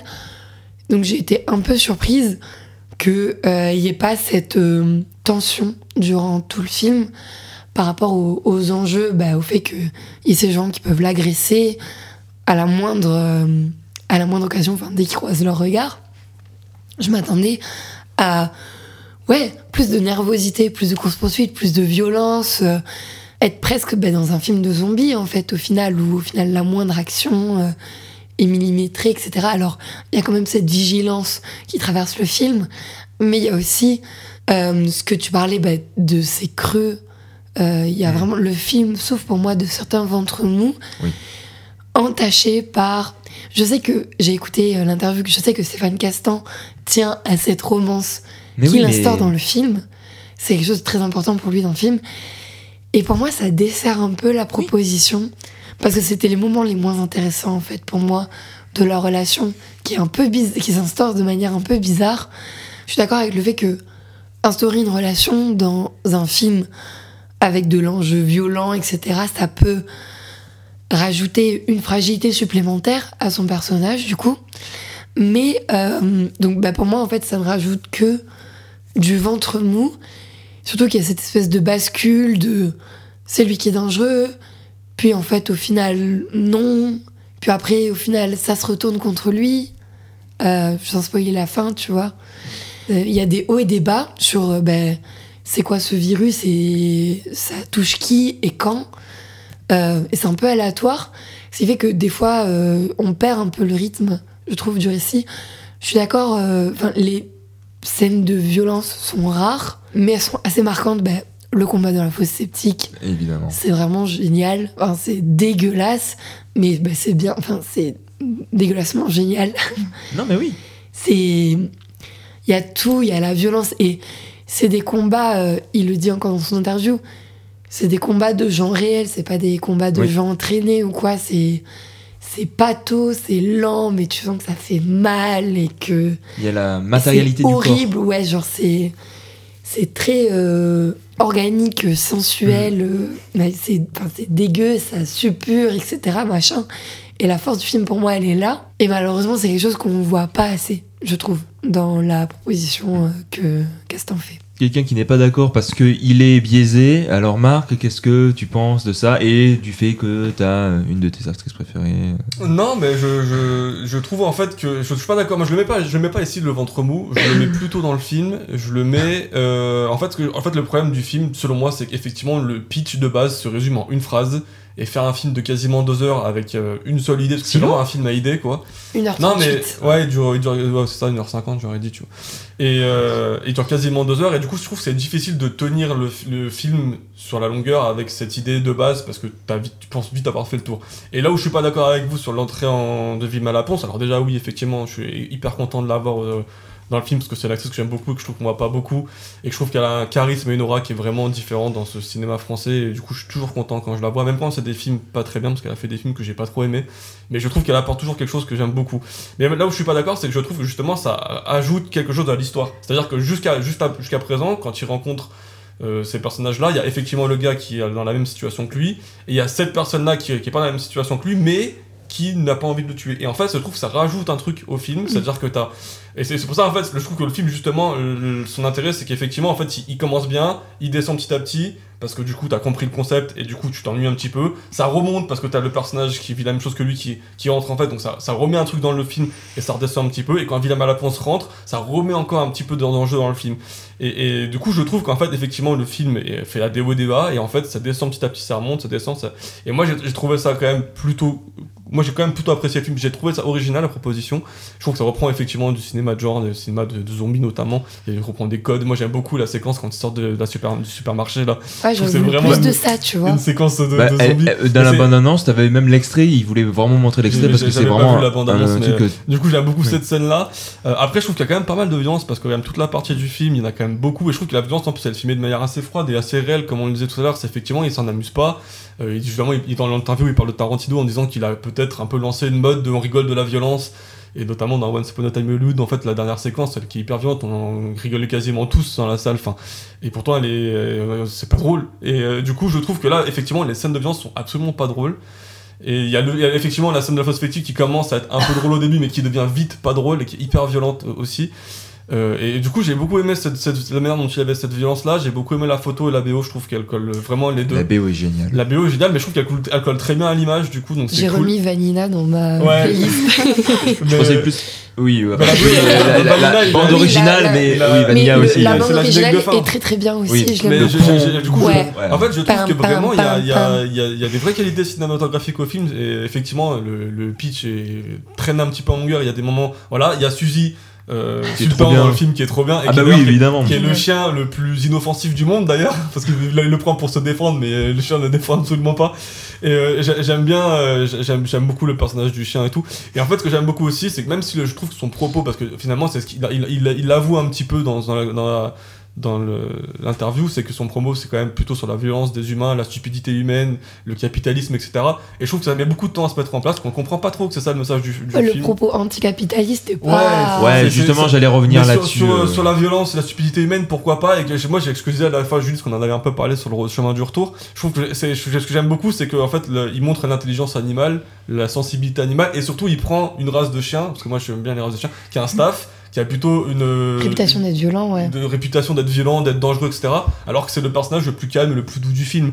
Et du coup, j'aime beaucoup ce contraste-là. Alors, je sais pas s'il a, je pense pas qu'il a choisi le, le, le, race pour ça, parce que dans, dans l'interview, il dit qu'il l'a choisi parce que c'était parce qu'il voulait qu'elle se sente bien dans, sur le tournage. C'est ça, et puis que ça fonctionnait bien avec euh, Karim Leclou. Et en plus, il a dit qu'il était avec euh, quelqu'un qui voulait vraiment euh, que le chien se sente bien, que à ce qui paraît dans les autres je films. Je pense que dans le casting de chiens, ils ont quand même plutôt ciblé des bergers allemands, comme il a l'air de dire, des huskies, qu'on voit un moment un husky avec l'autre personnage c'est plutôt des chiens qui ont une vision dangereuse et qui dans le film ne le sont pas du tout. Et j'ai coup, j'ai trouvé ce petit, euh, c'est un petit truc dans le film, et je trouve que c'est assez, assez cool. Moi, je sais pas, c'est un bon moment en tout cas. Effectivement, c'est pas le film de l'année, mais je trouve qu'il y a plein de bonnes qualités dans le film, donc euh, j'ai vraiment bien aimé. Julie, euh, si tu veux rajouter. Ouais. Bah, moi aussi, je trouve que c'est un film intéressant, mais peut-être que je suis un peu moins enthousiaste que vous quand même. C'est-à-dire que toute la première partie où le concept est introduit, j'ai trouvé ça super chouette, vraiment comment la tension est maintenue, euh, ces moments de regard, de on sait pas trop, en fait c'est ça, puis tout ça j'ai beaucoup aimé, en fait toute la première partie qui s'est passée à Lyon en fait. Qui,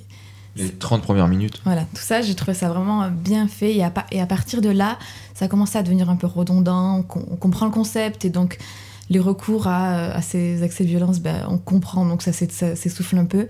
Moi, contrairement à Marc, tout l'aspect, bon, je vais peut-être un peu spoiler, mais du coup, qu'il n'est pas le seul à vivre ça, bah moi ça m'a pas du tout convaincu. J'ai trouvé au contraire que ça a enlevé quelque chose au film parce que j'aurais vraiment aimé plus Mm. me concentrer sur la solitude, l'aspect un peu presque malédiction en mode Puis ça, ratio- ça rationalise au fait le fait qu'on mette le mot virus. Ouais. Ça enlève le côté un peu fantastique. Et puis ça euh, enlève du- aussi du film. le sens du film de Vincent doit mourir. Parce que là, Oui, c'est voilà. vraiment un personnage principal face au monde entier. C'est vrai qu'il n'y a Ça. pas le côté seul contre tous auquel ça. je m'attendais. Moi, c'est pas ça m'a un spécialement ça m'a convaincu, c'est que je trouve en fait que ça apporte quelque chose au récit. Parce Mhm. qu'effectivement, comme tu dis, je pense qu'à ce moment-là, je trouve que c'est un peu redondant et je trouve qu'il essaie d'apporter une nouveauté.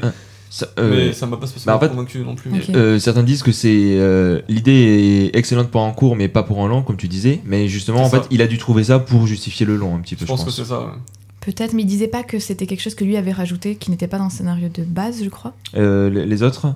Ah, je sais Ouais, plus le là je t'avoue qu'il y je l'ai avait, fait qu'il y euh, avait d'autres euh, que d'autres personnes qui étaient atteintes. Donc voilà, ça, ça m'a un petit peu euh, un petit peu déchauffé, on va dire. mhm. Et donc voilà, il y a eu toute cette, tout ce milieu du film, j'ai eu pas mal de mal. Et pour le coup, euh, même si, pareil, ça a été très difficile quand le personnage de, du coup, je crois que c'est Margot a été introduit, leur relation, vraiment, j'étais en mode, mais qu'est-ce qui se passe Mm, mm. Euh, Quoi? Pourquoi elle reste? Comment elle est présentée comme ça? Comme si une sorte de Manic Pixie Dream Girl en mode, ah, elle est trop bizarre Complètement Ouais, magnifique. je, vis, je vis sur un bateau. euh, mais quoi C'est totalement le terme j'avais trop du mal à, à- à comprendre ses actions. Lui, il fait des choses de psychopathe et elle reste malgré tout. Enfin, j'ai eu beaucoup de mal. Et après être passé ça, quand leur relation s'établit un peu plus, j'ai quand même trouvé ça un peu mignon. Et pour le coup, j'ai un peu retrouvé ce truc du, c'est un peu eux deux contre le monde. Et du coup, voilà, vers Bah, la fin du film, oui j'ai retrouvé un petit peu ce souffle que, que j'avais bien aimé au début, mais du coup, du coup, entre le tout début et la toute fin, au milieu, j'étais pas très convaincue. Et vous parlez du, du propos, et vraiment, c'est ce qui m'a manqué. Ouais. C'est-à-dire que pendant tout le film, j'étais en mode, j'ai l'impression que c'est une Ouais, métaphore, mais j'ai aucune idée de quoi. et euh, enfin oui euh, pardon t'avais Ouais, non, voilà, c'est juste ça. Bah, en fait, lui, dans son interview et même sur le dossier de presse, et voilà, il dit euh, ouais, moi c'est euh, The Live, euh, Los Angeles. Bon, comme on dit, tu vois, euh, par exemple, la scène de la fosse sceptique, pour moi, c'est vraiment clairement inspiré. Lui il va la, la rappeler euh, de la scène euh, de des lunettes Mm. de, de baston dans de Los Angeles, mais elle qui est l'inverse. Elle commence au début très violent et après, elle est ridiculement longue et du coup, Ouais, c'est elle est là. hyper longue. Elle est beaucoup Et- plus longue que la séquence. Et c'est justement à partir de là où est-ce qu'elle devient drôle. C'est vraiment pendant 5 minutes, ils se battent euh, n'importe comment, juste pour un- une, des putains de lunettes. Bon voilà, ça en devient risible et c'est ça qui est- que j'aime bien dans le film, enfin dans Invasion Los Angeles. Mais c'est vrai, c'est son truc de ouais, je peux critiquer le capitalisme à part. Le fait que tu me mets que l'action se passe dans un cadre, euh, dans une boîte de com, euh, ou de marketing plutôt, il est dans un truc de marketing, ça il y tenait, euh, ce qu'on relève qu'il est en marketing. Mais à part ça, c'est vrai que ta critique du capitalisme, et ce qu'en plus que les gens lui disent, et même ce que le scénariste avait écrit, la névrose de la solitude, euh, enfin euh, la question de la solitude ou le fait de se dire ah oui c'est notre société qui est violente, lui dit ah c'est pas ça que je veux parler, même la Mm. question du film de genre, il veut pas faire un film de genre, lui c'était pas ce qui l'intéressait, ce qui fait que moi j'ai eu l'avantage de, de- vraiment c'était au tout tout début donc vraiment je connaissais pas grand chose Mm. j'ai- j'avais entendu pseudo film de zombies. Et j'insiste c'est un pseudo film de zombies. C'est pas un film de zombies très clairement. Il s'en inspire mais c'est pas du tout. Oui tu Euh, oui attends je vais parler de plein de choses. Tu vois l'idée du film de genre que c'était pas vraiment un film de genre et oui, que et, du, et du propos. Parce qu'au milieu du film, donné, je me, je me disais, mais il veut juste dire, notre société, elle est hyper violente. mais même pas en plus c'est même me pas ce qu'il C'est quand même très faible comme propos, donc je, je savais pas. Je me suis dit que, à un moment donné, si du coup ça avait été resté que sur lui, en mode. euh, euh, que finalement il est exclu, tu vois, je me suis dit, ça, ça aurait pu être ça le propos. Si tout le monde se retrouvait à être violent contre lui au point qu'il devait s'exclure, bah, ça aurait pu être un truc sur, euh, voilà, sur la, comment la société pousse certaines personnes à, à être isolées, à être exclues, à, à séparer en fait certaines personnes qui doivent forcément s'isoler de la société. Ça, ça aurait pu être quelque chose d'intéressant, mais finalement ça part pas non plus dans ça. Le, le- honnêtement, le truc du capitalisme, je le vois. Mais non là non c'est plus, clairement euh. à moins que ce soit acheter des chiens c'est peut-être ça euh, le Ah, bah, avec Suzy, je comprends là. Je suis, Ouais, non, c'est suis- peut-être ça, dans le c'est- temps, on a envie d'acheter, du coup, c'est c'est pour le capitalisme, du coup, acheter plein de chiens. ça. ouais bah adopter voilà plutôt adopter mais bref.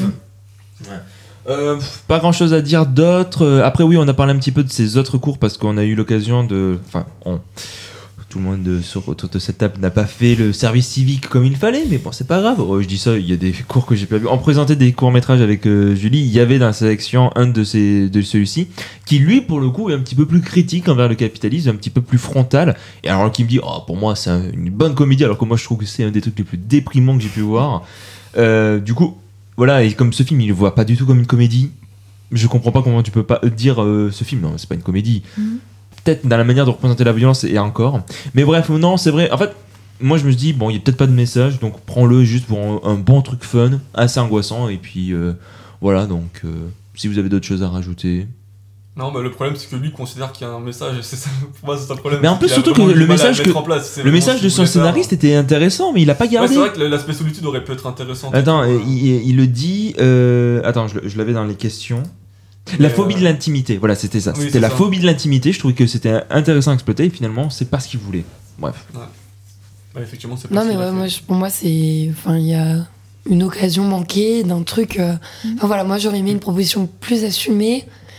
Et comme dit Julie, euh, le fait qu'il y ait d'autres gens, Mhm. ça enlève au côté un peu spécial, euh, bah, fantastique, qui, qui, moi, me tenait plus à cœur. Euh, Peut-être que j'aurais aimé. Je sais pas, que le coup des sentinelles, le fait qu'ils soient en lien avec cet autre personnage, moi j'aimais bien un peu euh, cette relation qu'ils avaient. Euh, le fait que ce personnage, bah, il va retourner chez sa femme. Enfin, moi, Mm. c'est quelque chose qui m'intéressait. Et j'aurais aimé que le film se penche un peu plus là-dessus, je sais pas. Ouais. Du coup, c'est un film euh, sympa. Voilà, en tout cas, je pense qu'on est au moins tous d'accord pour dire proposition que. originale quand même. Ouais, c'est un truc qu'on qu'on voit pas souvent vaut quand même. Exact. Ça vaut le coup de Voilà, regarder, donc, mais Voilà, c'est c'est pas vrai. le film de l'année. quoi. Si vous avez l'occasion, allez le voir. Après, bon voilà, il y a d'autres films qu'on vous encourage, qu'on dont on a parlé tout au long de, de l'é- de l'épisode. Mais en tout cas, voilà, si vous avez l'occasion, euh, Vincent doit mourir, c'est très sympa. C'est bientôt la fin, mais avant la fin, nous devons parler de la fin. Ah, J'y ai. Non, mais c'est. Non, je, je pensais qu'on avait. euh, euh, oui, Je- mais avant de la fin, il faut parler de l'autre fin. Oh, putain, mais le gars, eh ben, t'as mis un, un truc violon ou pas dans le. Non, il, le il aurait fallu. En fait, initialement, je voulais mettre le, le bruit de Motus qui fait oh, oh, oh, oh, oh, mais je me dis, bon, ça casse tout. On s'excuse auprès de David, c'est auquel vrai. on n'a pas, pas eu son émission de on n'a fin. pas autant eu de cérémonial auprès de David. Oui, alors, euh, parce de- qu'on ne conscientisait pas que c'était sa dernière émission. Exactement, et David nous inquiétait en avril. Euh, euh, pas pour de vrai, je veux dire, il est, il est toujours présent, il nous envoie des messages sur Avis désastreux, notamment sur Conan, à ce qui paraissait pas bien, alors que c'est trop cool, allez le voir la semaine prochaine. Non. Euh, mais tu l'as pas vu, Oui, mais c'est Marc Nandico donc. euh, Mais moi aussi j'aime pas Mandico, euh, voilà. Bref, euh, non, c'est juste que, bah euh, voilà, ça s'est organisé à la dernière minute. Bref, Marc, tu avais un petit jeu pour nous, c'est le Effectivement. Un démineur. jeu de clôture. C'est bien un démineur Oui, c'est un des mineurs. Je sais plus si j'ai le jingle. Pourquoi t'as un jingle a Je sais pas. Je sais pas si. Non, mais. T'as rappelé sur le même, la Robin. Oui, oui. Bon, bah, je l'ai pas, mais je le mettrai du coup. euh, Abritons-nous, ça va pas tarder à péter.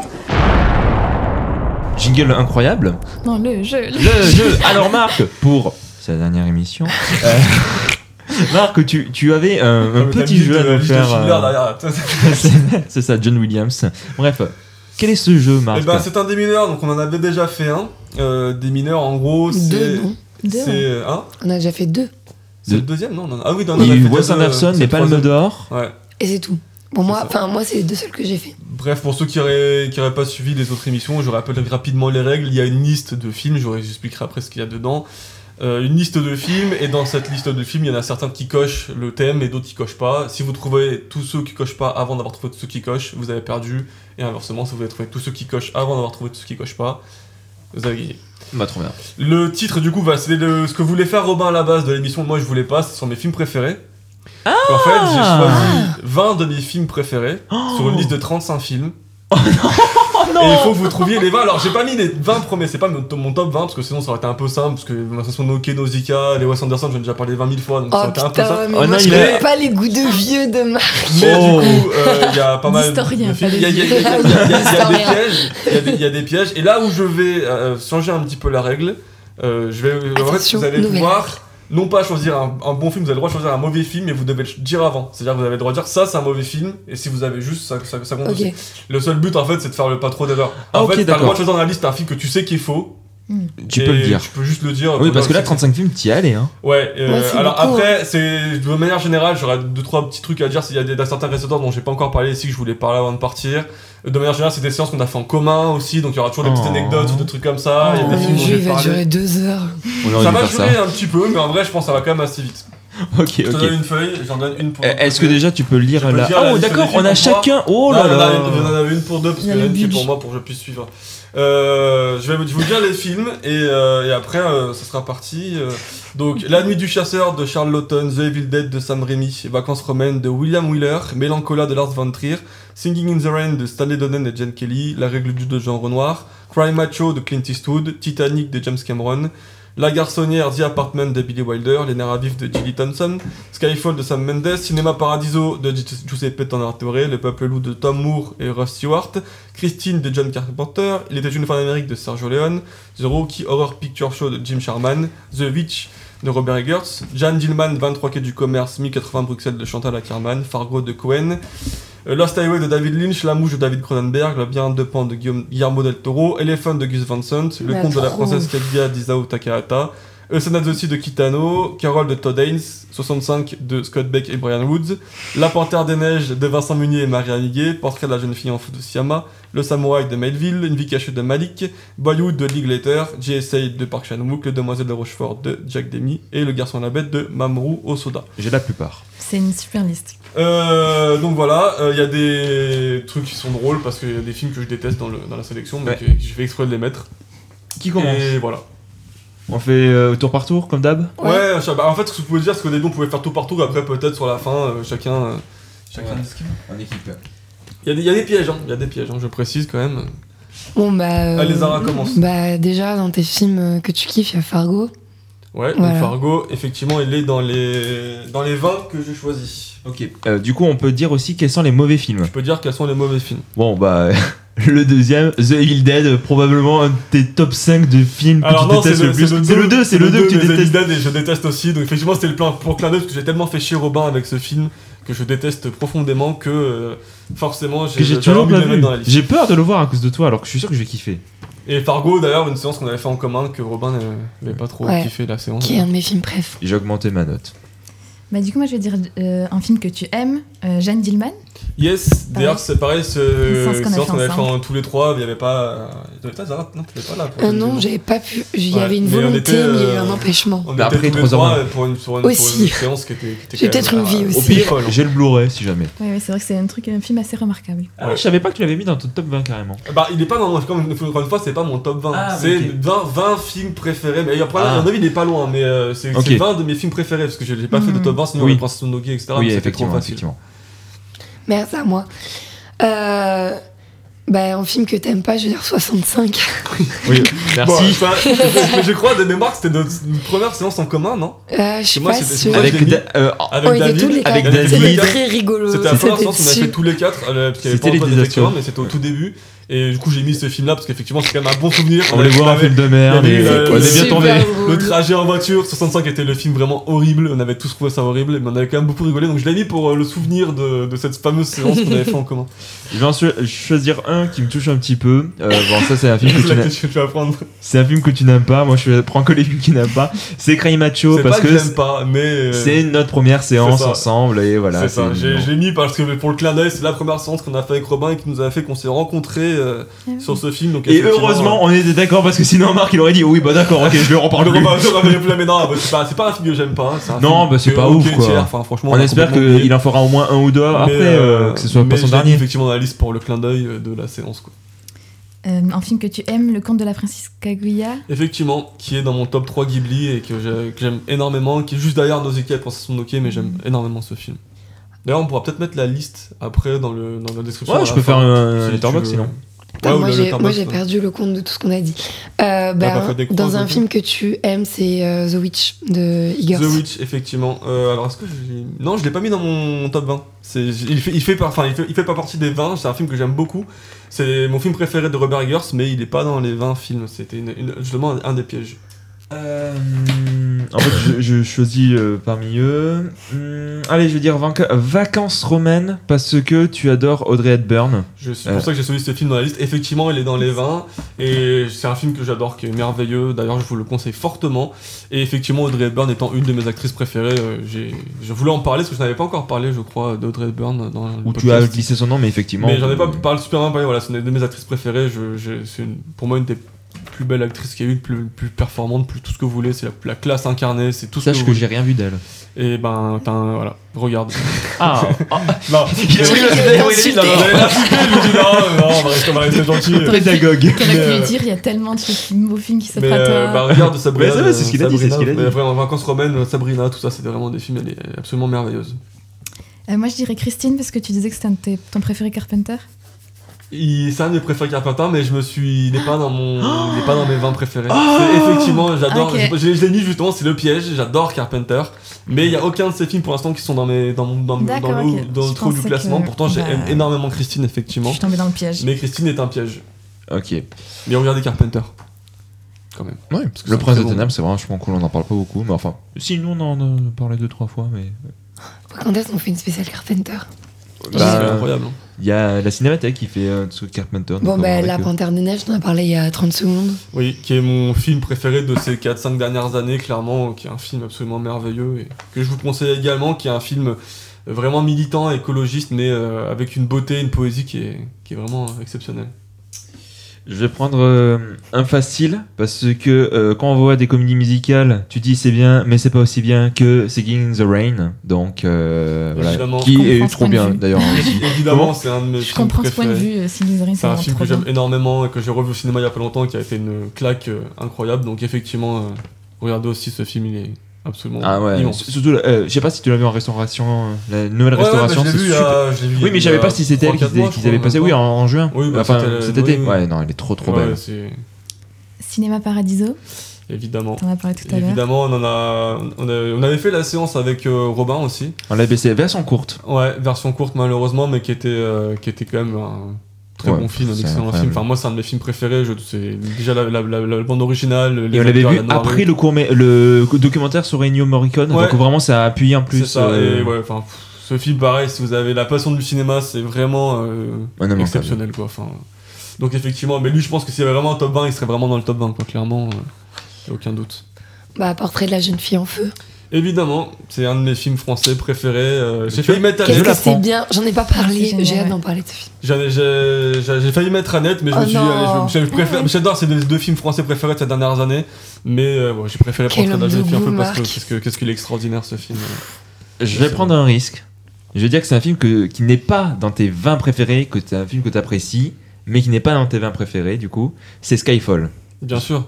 Bien sûr, quoi, fait, c'est- bien, bien sûr qu'il est pas dedans. Ah, Non, c'est un film que j'aime beaucoup. En fait, c'est pour le, aussi pour le clin d'œil de notre marathon euh, James Bond. James Bond qu'on a fait cette année, qui était un, Un supplice fait, pour deux. ouais, qui était, on a Oui, fait non, mais quoi, moi, je suis là que 15 pour films, les Craig et c'est un supplice pour Et moi et- et déjà. c'est les plus woke, fait, tu te on rends a fait quoi, compte on a fait 15 films à peu près, je pense, dans sur le marathon. Pas loin, Euh, avis, je pense. Ouais, en tout cas, j'avais fait un calcul sur les 25 bandes. J'en ai vu 20 ou 19 au cinéma. Ouais. Moi, j'en ai vu Et- un peu moins parce qu'il y en a certains que j'ai ratés, mais. euh, Et on a, on a vu quasiment tous Moi, je pense les qu'on en a vu En entre tout cas, 15 et sur 20, en euh, tout cas, en les commun. 19 Voilà, c'était le clin d'œil aussi de Ouais. l'année qu'on a passé sur. euh, Voilà. sur, et je me suis dit, ça, mais je sais qu'il aime bien. le- J'aime beaucoup, c'est mon film préféré. C'est ton bande Bond, mais tu très restes loin tellement cette. Oui, Je pense qu'il voilà. est même pas dans le top 100, clairement, de mon mon- Je comprends. Moi aussi, il a baissé.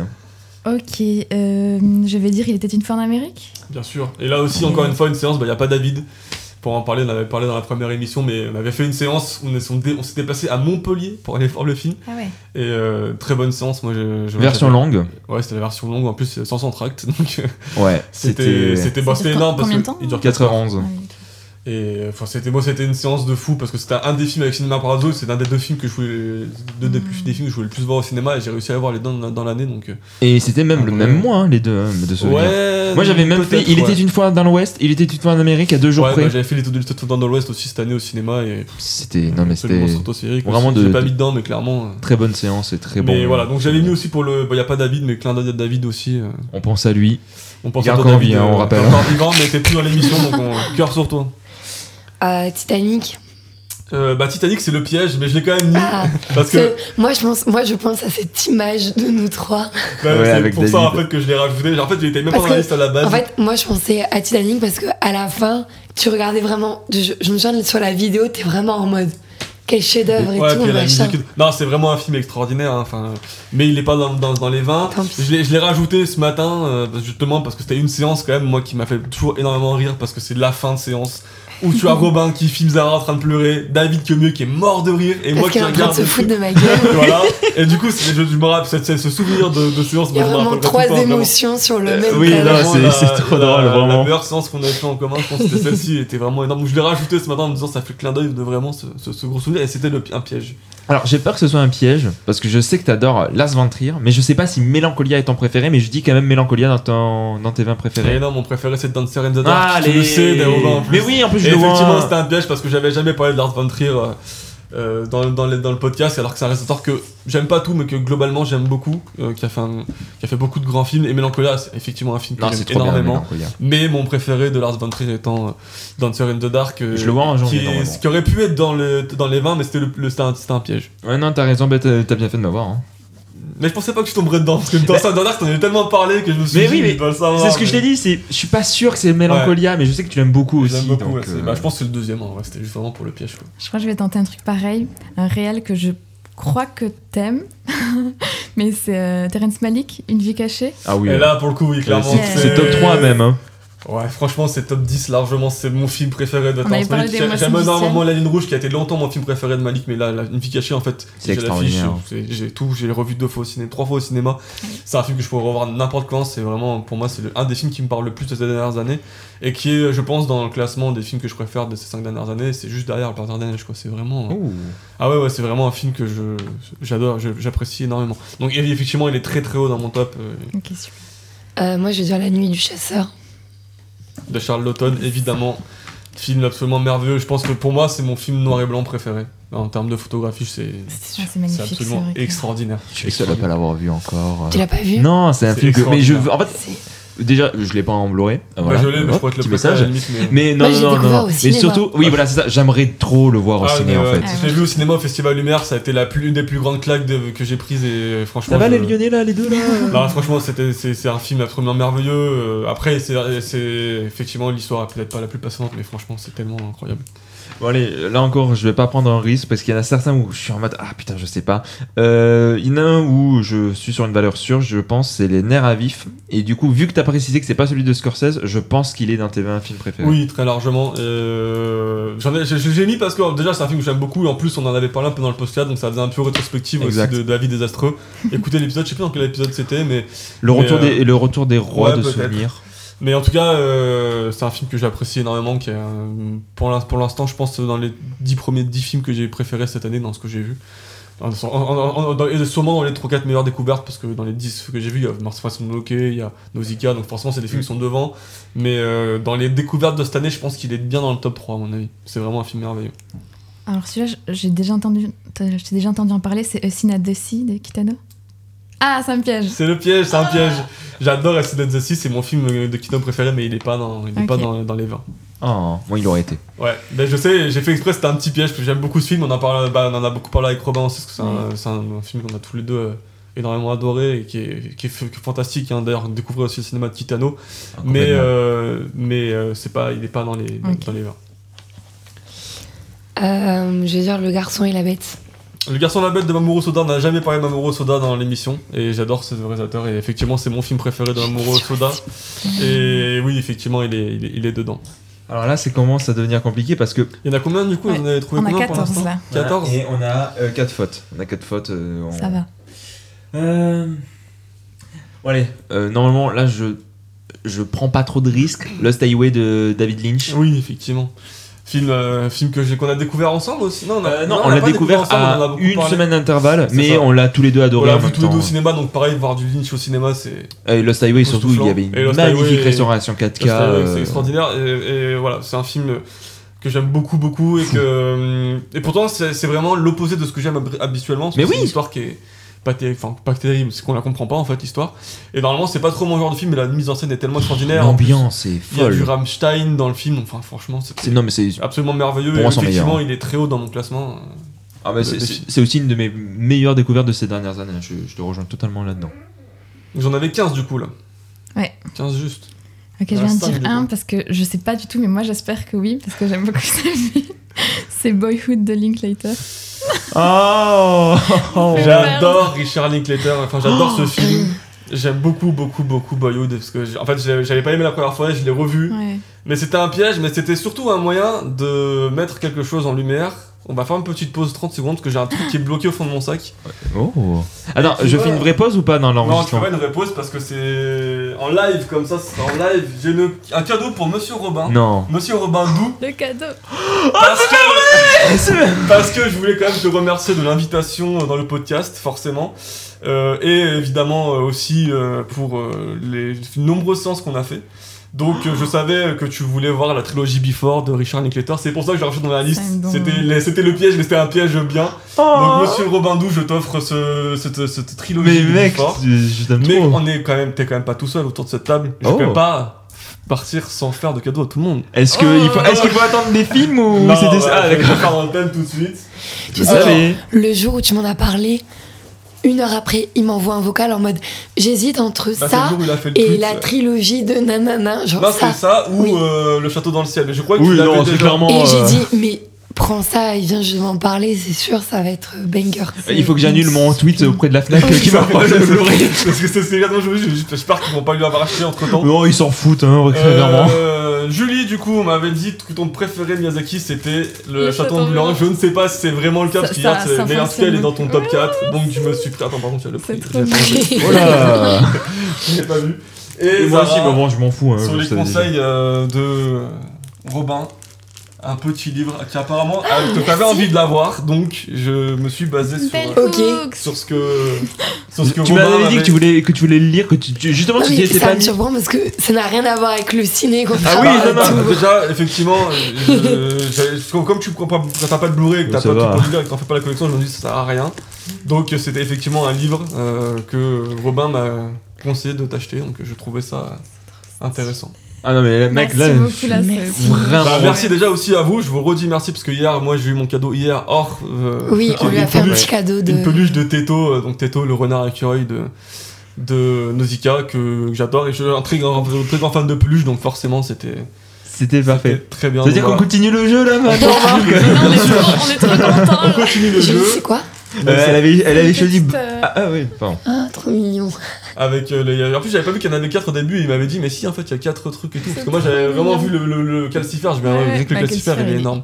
Mais il y a le château. Mais il y a le château, il y a ouais. Non franchement j'avais trouvé ça vraiment Non, cool. C'est trop adorable. Bah. Donc on continue le jeu. Oui, Mais oui, j'ai- alors elle avait choisi Bollywood, tout nul. tard de Richard Linklater parce que je me Ouais. dis si on se sent le problème dès le début ça va être foutu. ça va tout ruiner mais voilà, il, il reste quelques-uns Ah, à bah, trouver. Mais c'est à moi. Euh, et j'étais sur autre chose. Euh, le samouraï Samouraï c'est une séance qu'on a fait avec Robin que j'aime beaucoup. Il aime mais beaucoup. Il n'est pas... Ah, là maintenant il y a que des films qu'il aime beaucoup, mais est-ce qu'il C'est est ça, un le point il reste que des pièges, hein, il n'y a plus trop de facilité, mais non, le Samouraï, un film extraordinaire de, de Melville, avec Alain Delon qui est stra- stratosphérique, mais il n'y a pas... euh, Si, il y en a un, c'est pas un piège, je le sais parce qu'on a vu la séance ensemble et après, euh, bah, je suis allé te rejoindre, Julie, avec euh, d'autres amis de service civique. Mais juste avant, on est allé voir ce petit bijou qui est Elephant de Gus Van Sant et c'est un de tes films préférés de souvenir. Évidemment, prix de la mise en scène euh, à Cannes à l'époque.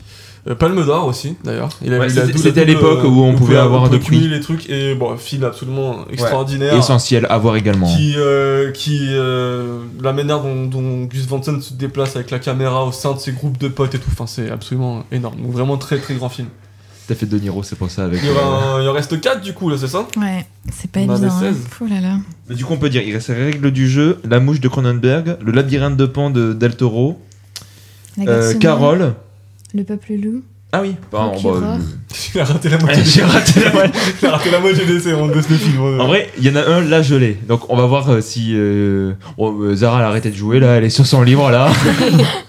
Féministe. Euh, Carole C'est pas une insulte en plus. Eh ben Carole, je l'ai choisi. Pourquoi je l'ai choisi Pour Parce un que- piège Pour un piège Le salaud Je tombe dans tous les pièges. Non mais parce qu'il y a Rooney Mara qui est mon Oui. actrice préférée et, euh, et en plus euh, j'adore j'aime beaucoup le film c'est un Mais film c'est- mais extraordinaire, mais il est non je rigole il est dans les vins Ah Ouais non il est, il, est, il est dans les vins effectivement j'aime j'adore ce me- film c'est un film merveilleux avec deux actrices euh, sublimes Euh, Moi, je vais dire le labyrinthe de Pan. Eh oui. effectivement Parce que C'est- celui que t'as- j'allais un de mes films préférés Ouais. de, de tous les temps Je pense que s'il y a eu un top 1, il y serait dedans. J'adore, j'adore Del Toro. et J'en avais pas trop parlé de Del Toro jusqu'à Oh, maintenant. c'est J'adore, j'ai- c'est un de mes réalisateurs préférés. Et regardez aussi son cinéma parce qu'il a vraiment un cinéma hyper original. Et le labyrinthe de pain notamment, mais il avait fait Pinocchio l'année dernière qui, Ouais, était, qui était sublime. qui était sublime aussi. Donc... euh. Alors il y en a un, je vais dire qu'il est pas dans la liste, mais vu que on est deux ou trois à l'adorer autour de cette table, tu l'as mis, c'est le Rocky Horror Picture Show.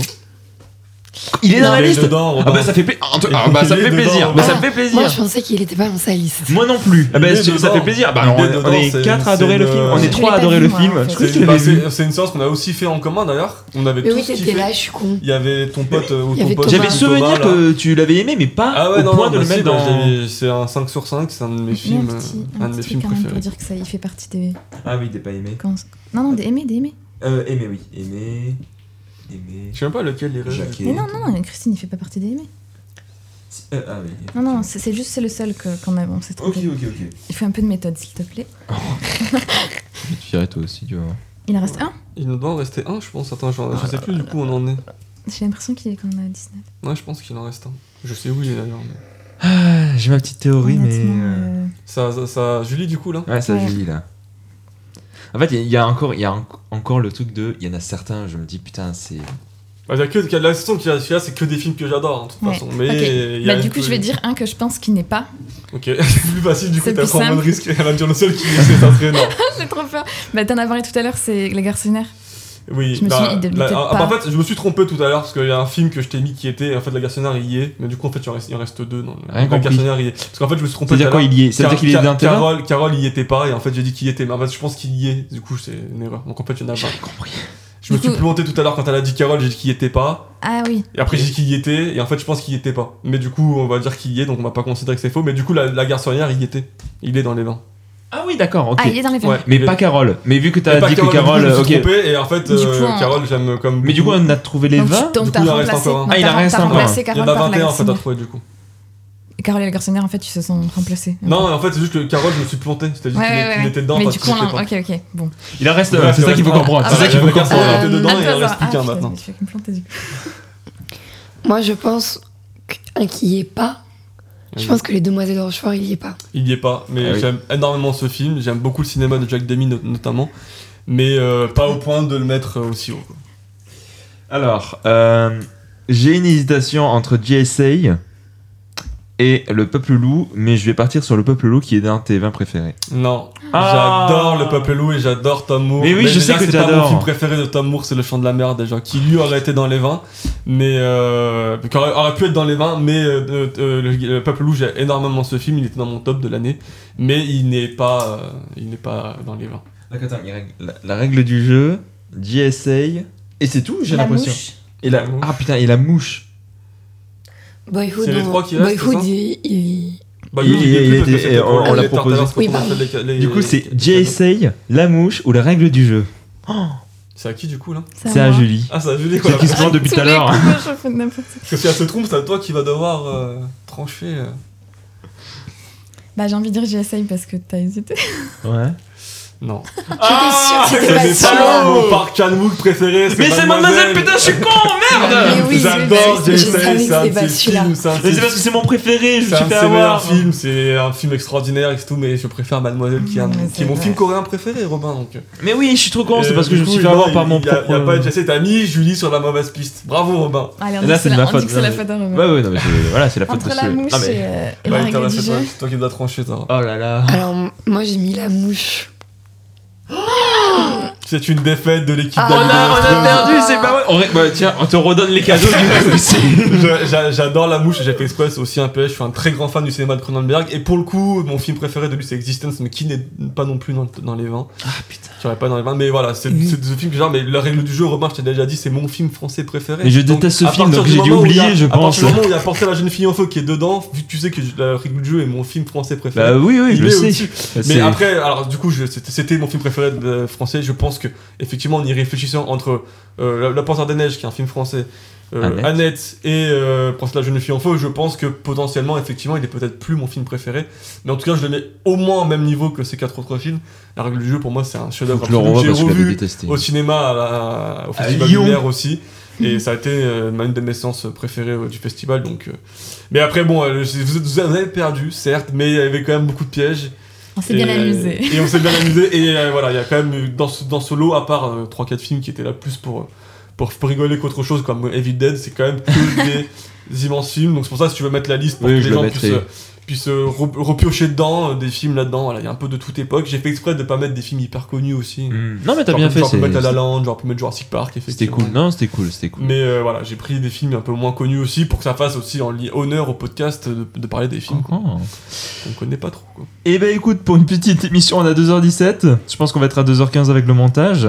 Euh, c'était trop bien. C'était trop bien. cool. Donc euh, voilà. Alors je vais le dire maintenant. Euh, la semaine prochaine, interview de Jérémy Perrin sur Marx Express. Ça sortira dimanche. Alors le film sort mercredi, mais euh, ah, vu qu'il passe en radio avant, il faut qu'il sorte dimanche. Je peux pas le sortir plus tôt. Euh, mais du coup voilà, soyez au rendez-vous. Voilà, petite interview de 25 minutes. Vous allez voir, c'est super, c'est super bien. Et Marx Express, c'est un super film. Du coup, ben merci à vous de nous avoir écoutés. Merci à vous d'y avoir enfin participé. enregistré cette émission. Oui, oui, alors là, On les- aura on a eu des galères hier, on a pris compliqué. une après-midi entière pour pas l'enregistrer. Marc, c'est un C'est le départ. dernier, c'était bah, le dernier en, en régulier, mais c'était un plaisir en tout cas de- d'avoir participé. Bah, en tout cas, bah, merci d'avoir été podcast, le meilleur chroniqueur euh, cinéma. J'ai été meilleur que David, c'est tout ce qui m'intéresse. En plus, j'ai l'émission de fin, donc David, si tu m'entends, bah, je suis meilleur que toi. Désolé. voilà. Ça va pas Euh, être d'accord, mais. euh, Non, euh, non, non, c'est- c'était- une super expérience avec une équipe euh, vraiment bien, avec que Oh. des gens super cool autour de. Oh. Non, c'était- un vrai plaisir. Aujourd'hui, comme les autres émissions, on n'a jamais eu des personnes que, qui étaient chiantes dans cette C'était un vrai plaisir euh, de, c'est un vrai plaisir de t'avoir et aussi en dehors même de voilà euh, bon on a encore quelques séances de ciné en commun normalement tant que ça, pas hein. tant que ça Parce mais que euh, toi, t'es pas là cet après-midi. Et après, là- semaine prochaine, j'ai que deux séances, mais c'est Oh. une avec ma, avec ma mère et une avec. euh, Bon, s'il y a un James on Bond on se, fait- on se conclura sur un James Bond Ouais, de Time ça. to On Die essaiera dans, dans ce, dans ce cas une séance, au pire, je sais pas trop quand, mais. euh, oui non mais on se Peut-être trouvera Mars Express, moi j'ai bien envie de voir Mars- Mars Express, donc peut-être. pourquoi pas le revoir ouais bref en tout cas euh, bah voilà bon il nous reste encore quelques semaines nous à profiter ensemble euh, voilà mais nous nous nous sommes toujours là nous, vous nous retrouverez dans deux semaines si les micros veulent bien euh, fonctionner Ouais. Euh, On est passé Julie. Voilà, on n'enregistrera pas chez chez. Julie finalement. Euh, vous, bah, vous pouvez toujours parler de ce podcast à vos amis, votre famille, le noter sur votre plateforme préférée 5 étoiles, on le rappelle. Et bah voilà, Jérémy Perrin encore une fois. Bref, en attendant que le revienne, certains vont prendre un peu plus de temps, mais ils reviendront. Vous pouvez toujours aller voir des films. Et surtout, n'oubliez pas, et Marc, c'est toi qui va conclure, le pire avis qu'on puisse avoir. C'est celui qu'on ne partage pas. Exactement. Et je, pré- Ouais. je prépare ma sortie un peu comme Q dans, euh, dans euh, James Bond. Et on se quitte là-dessus. Salut à tous. Merci. Salut. Bye. Salut. Merci. Eh, J'aurais bien tenu le coup.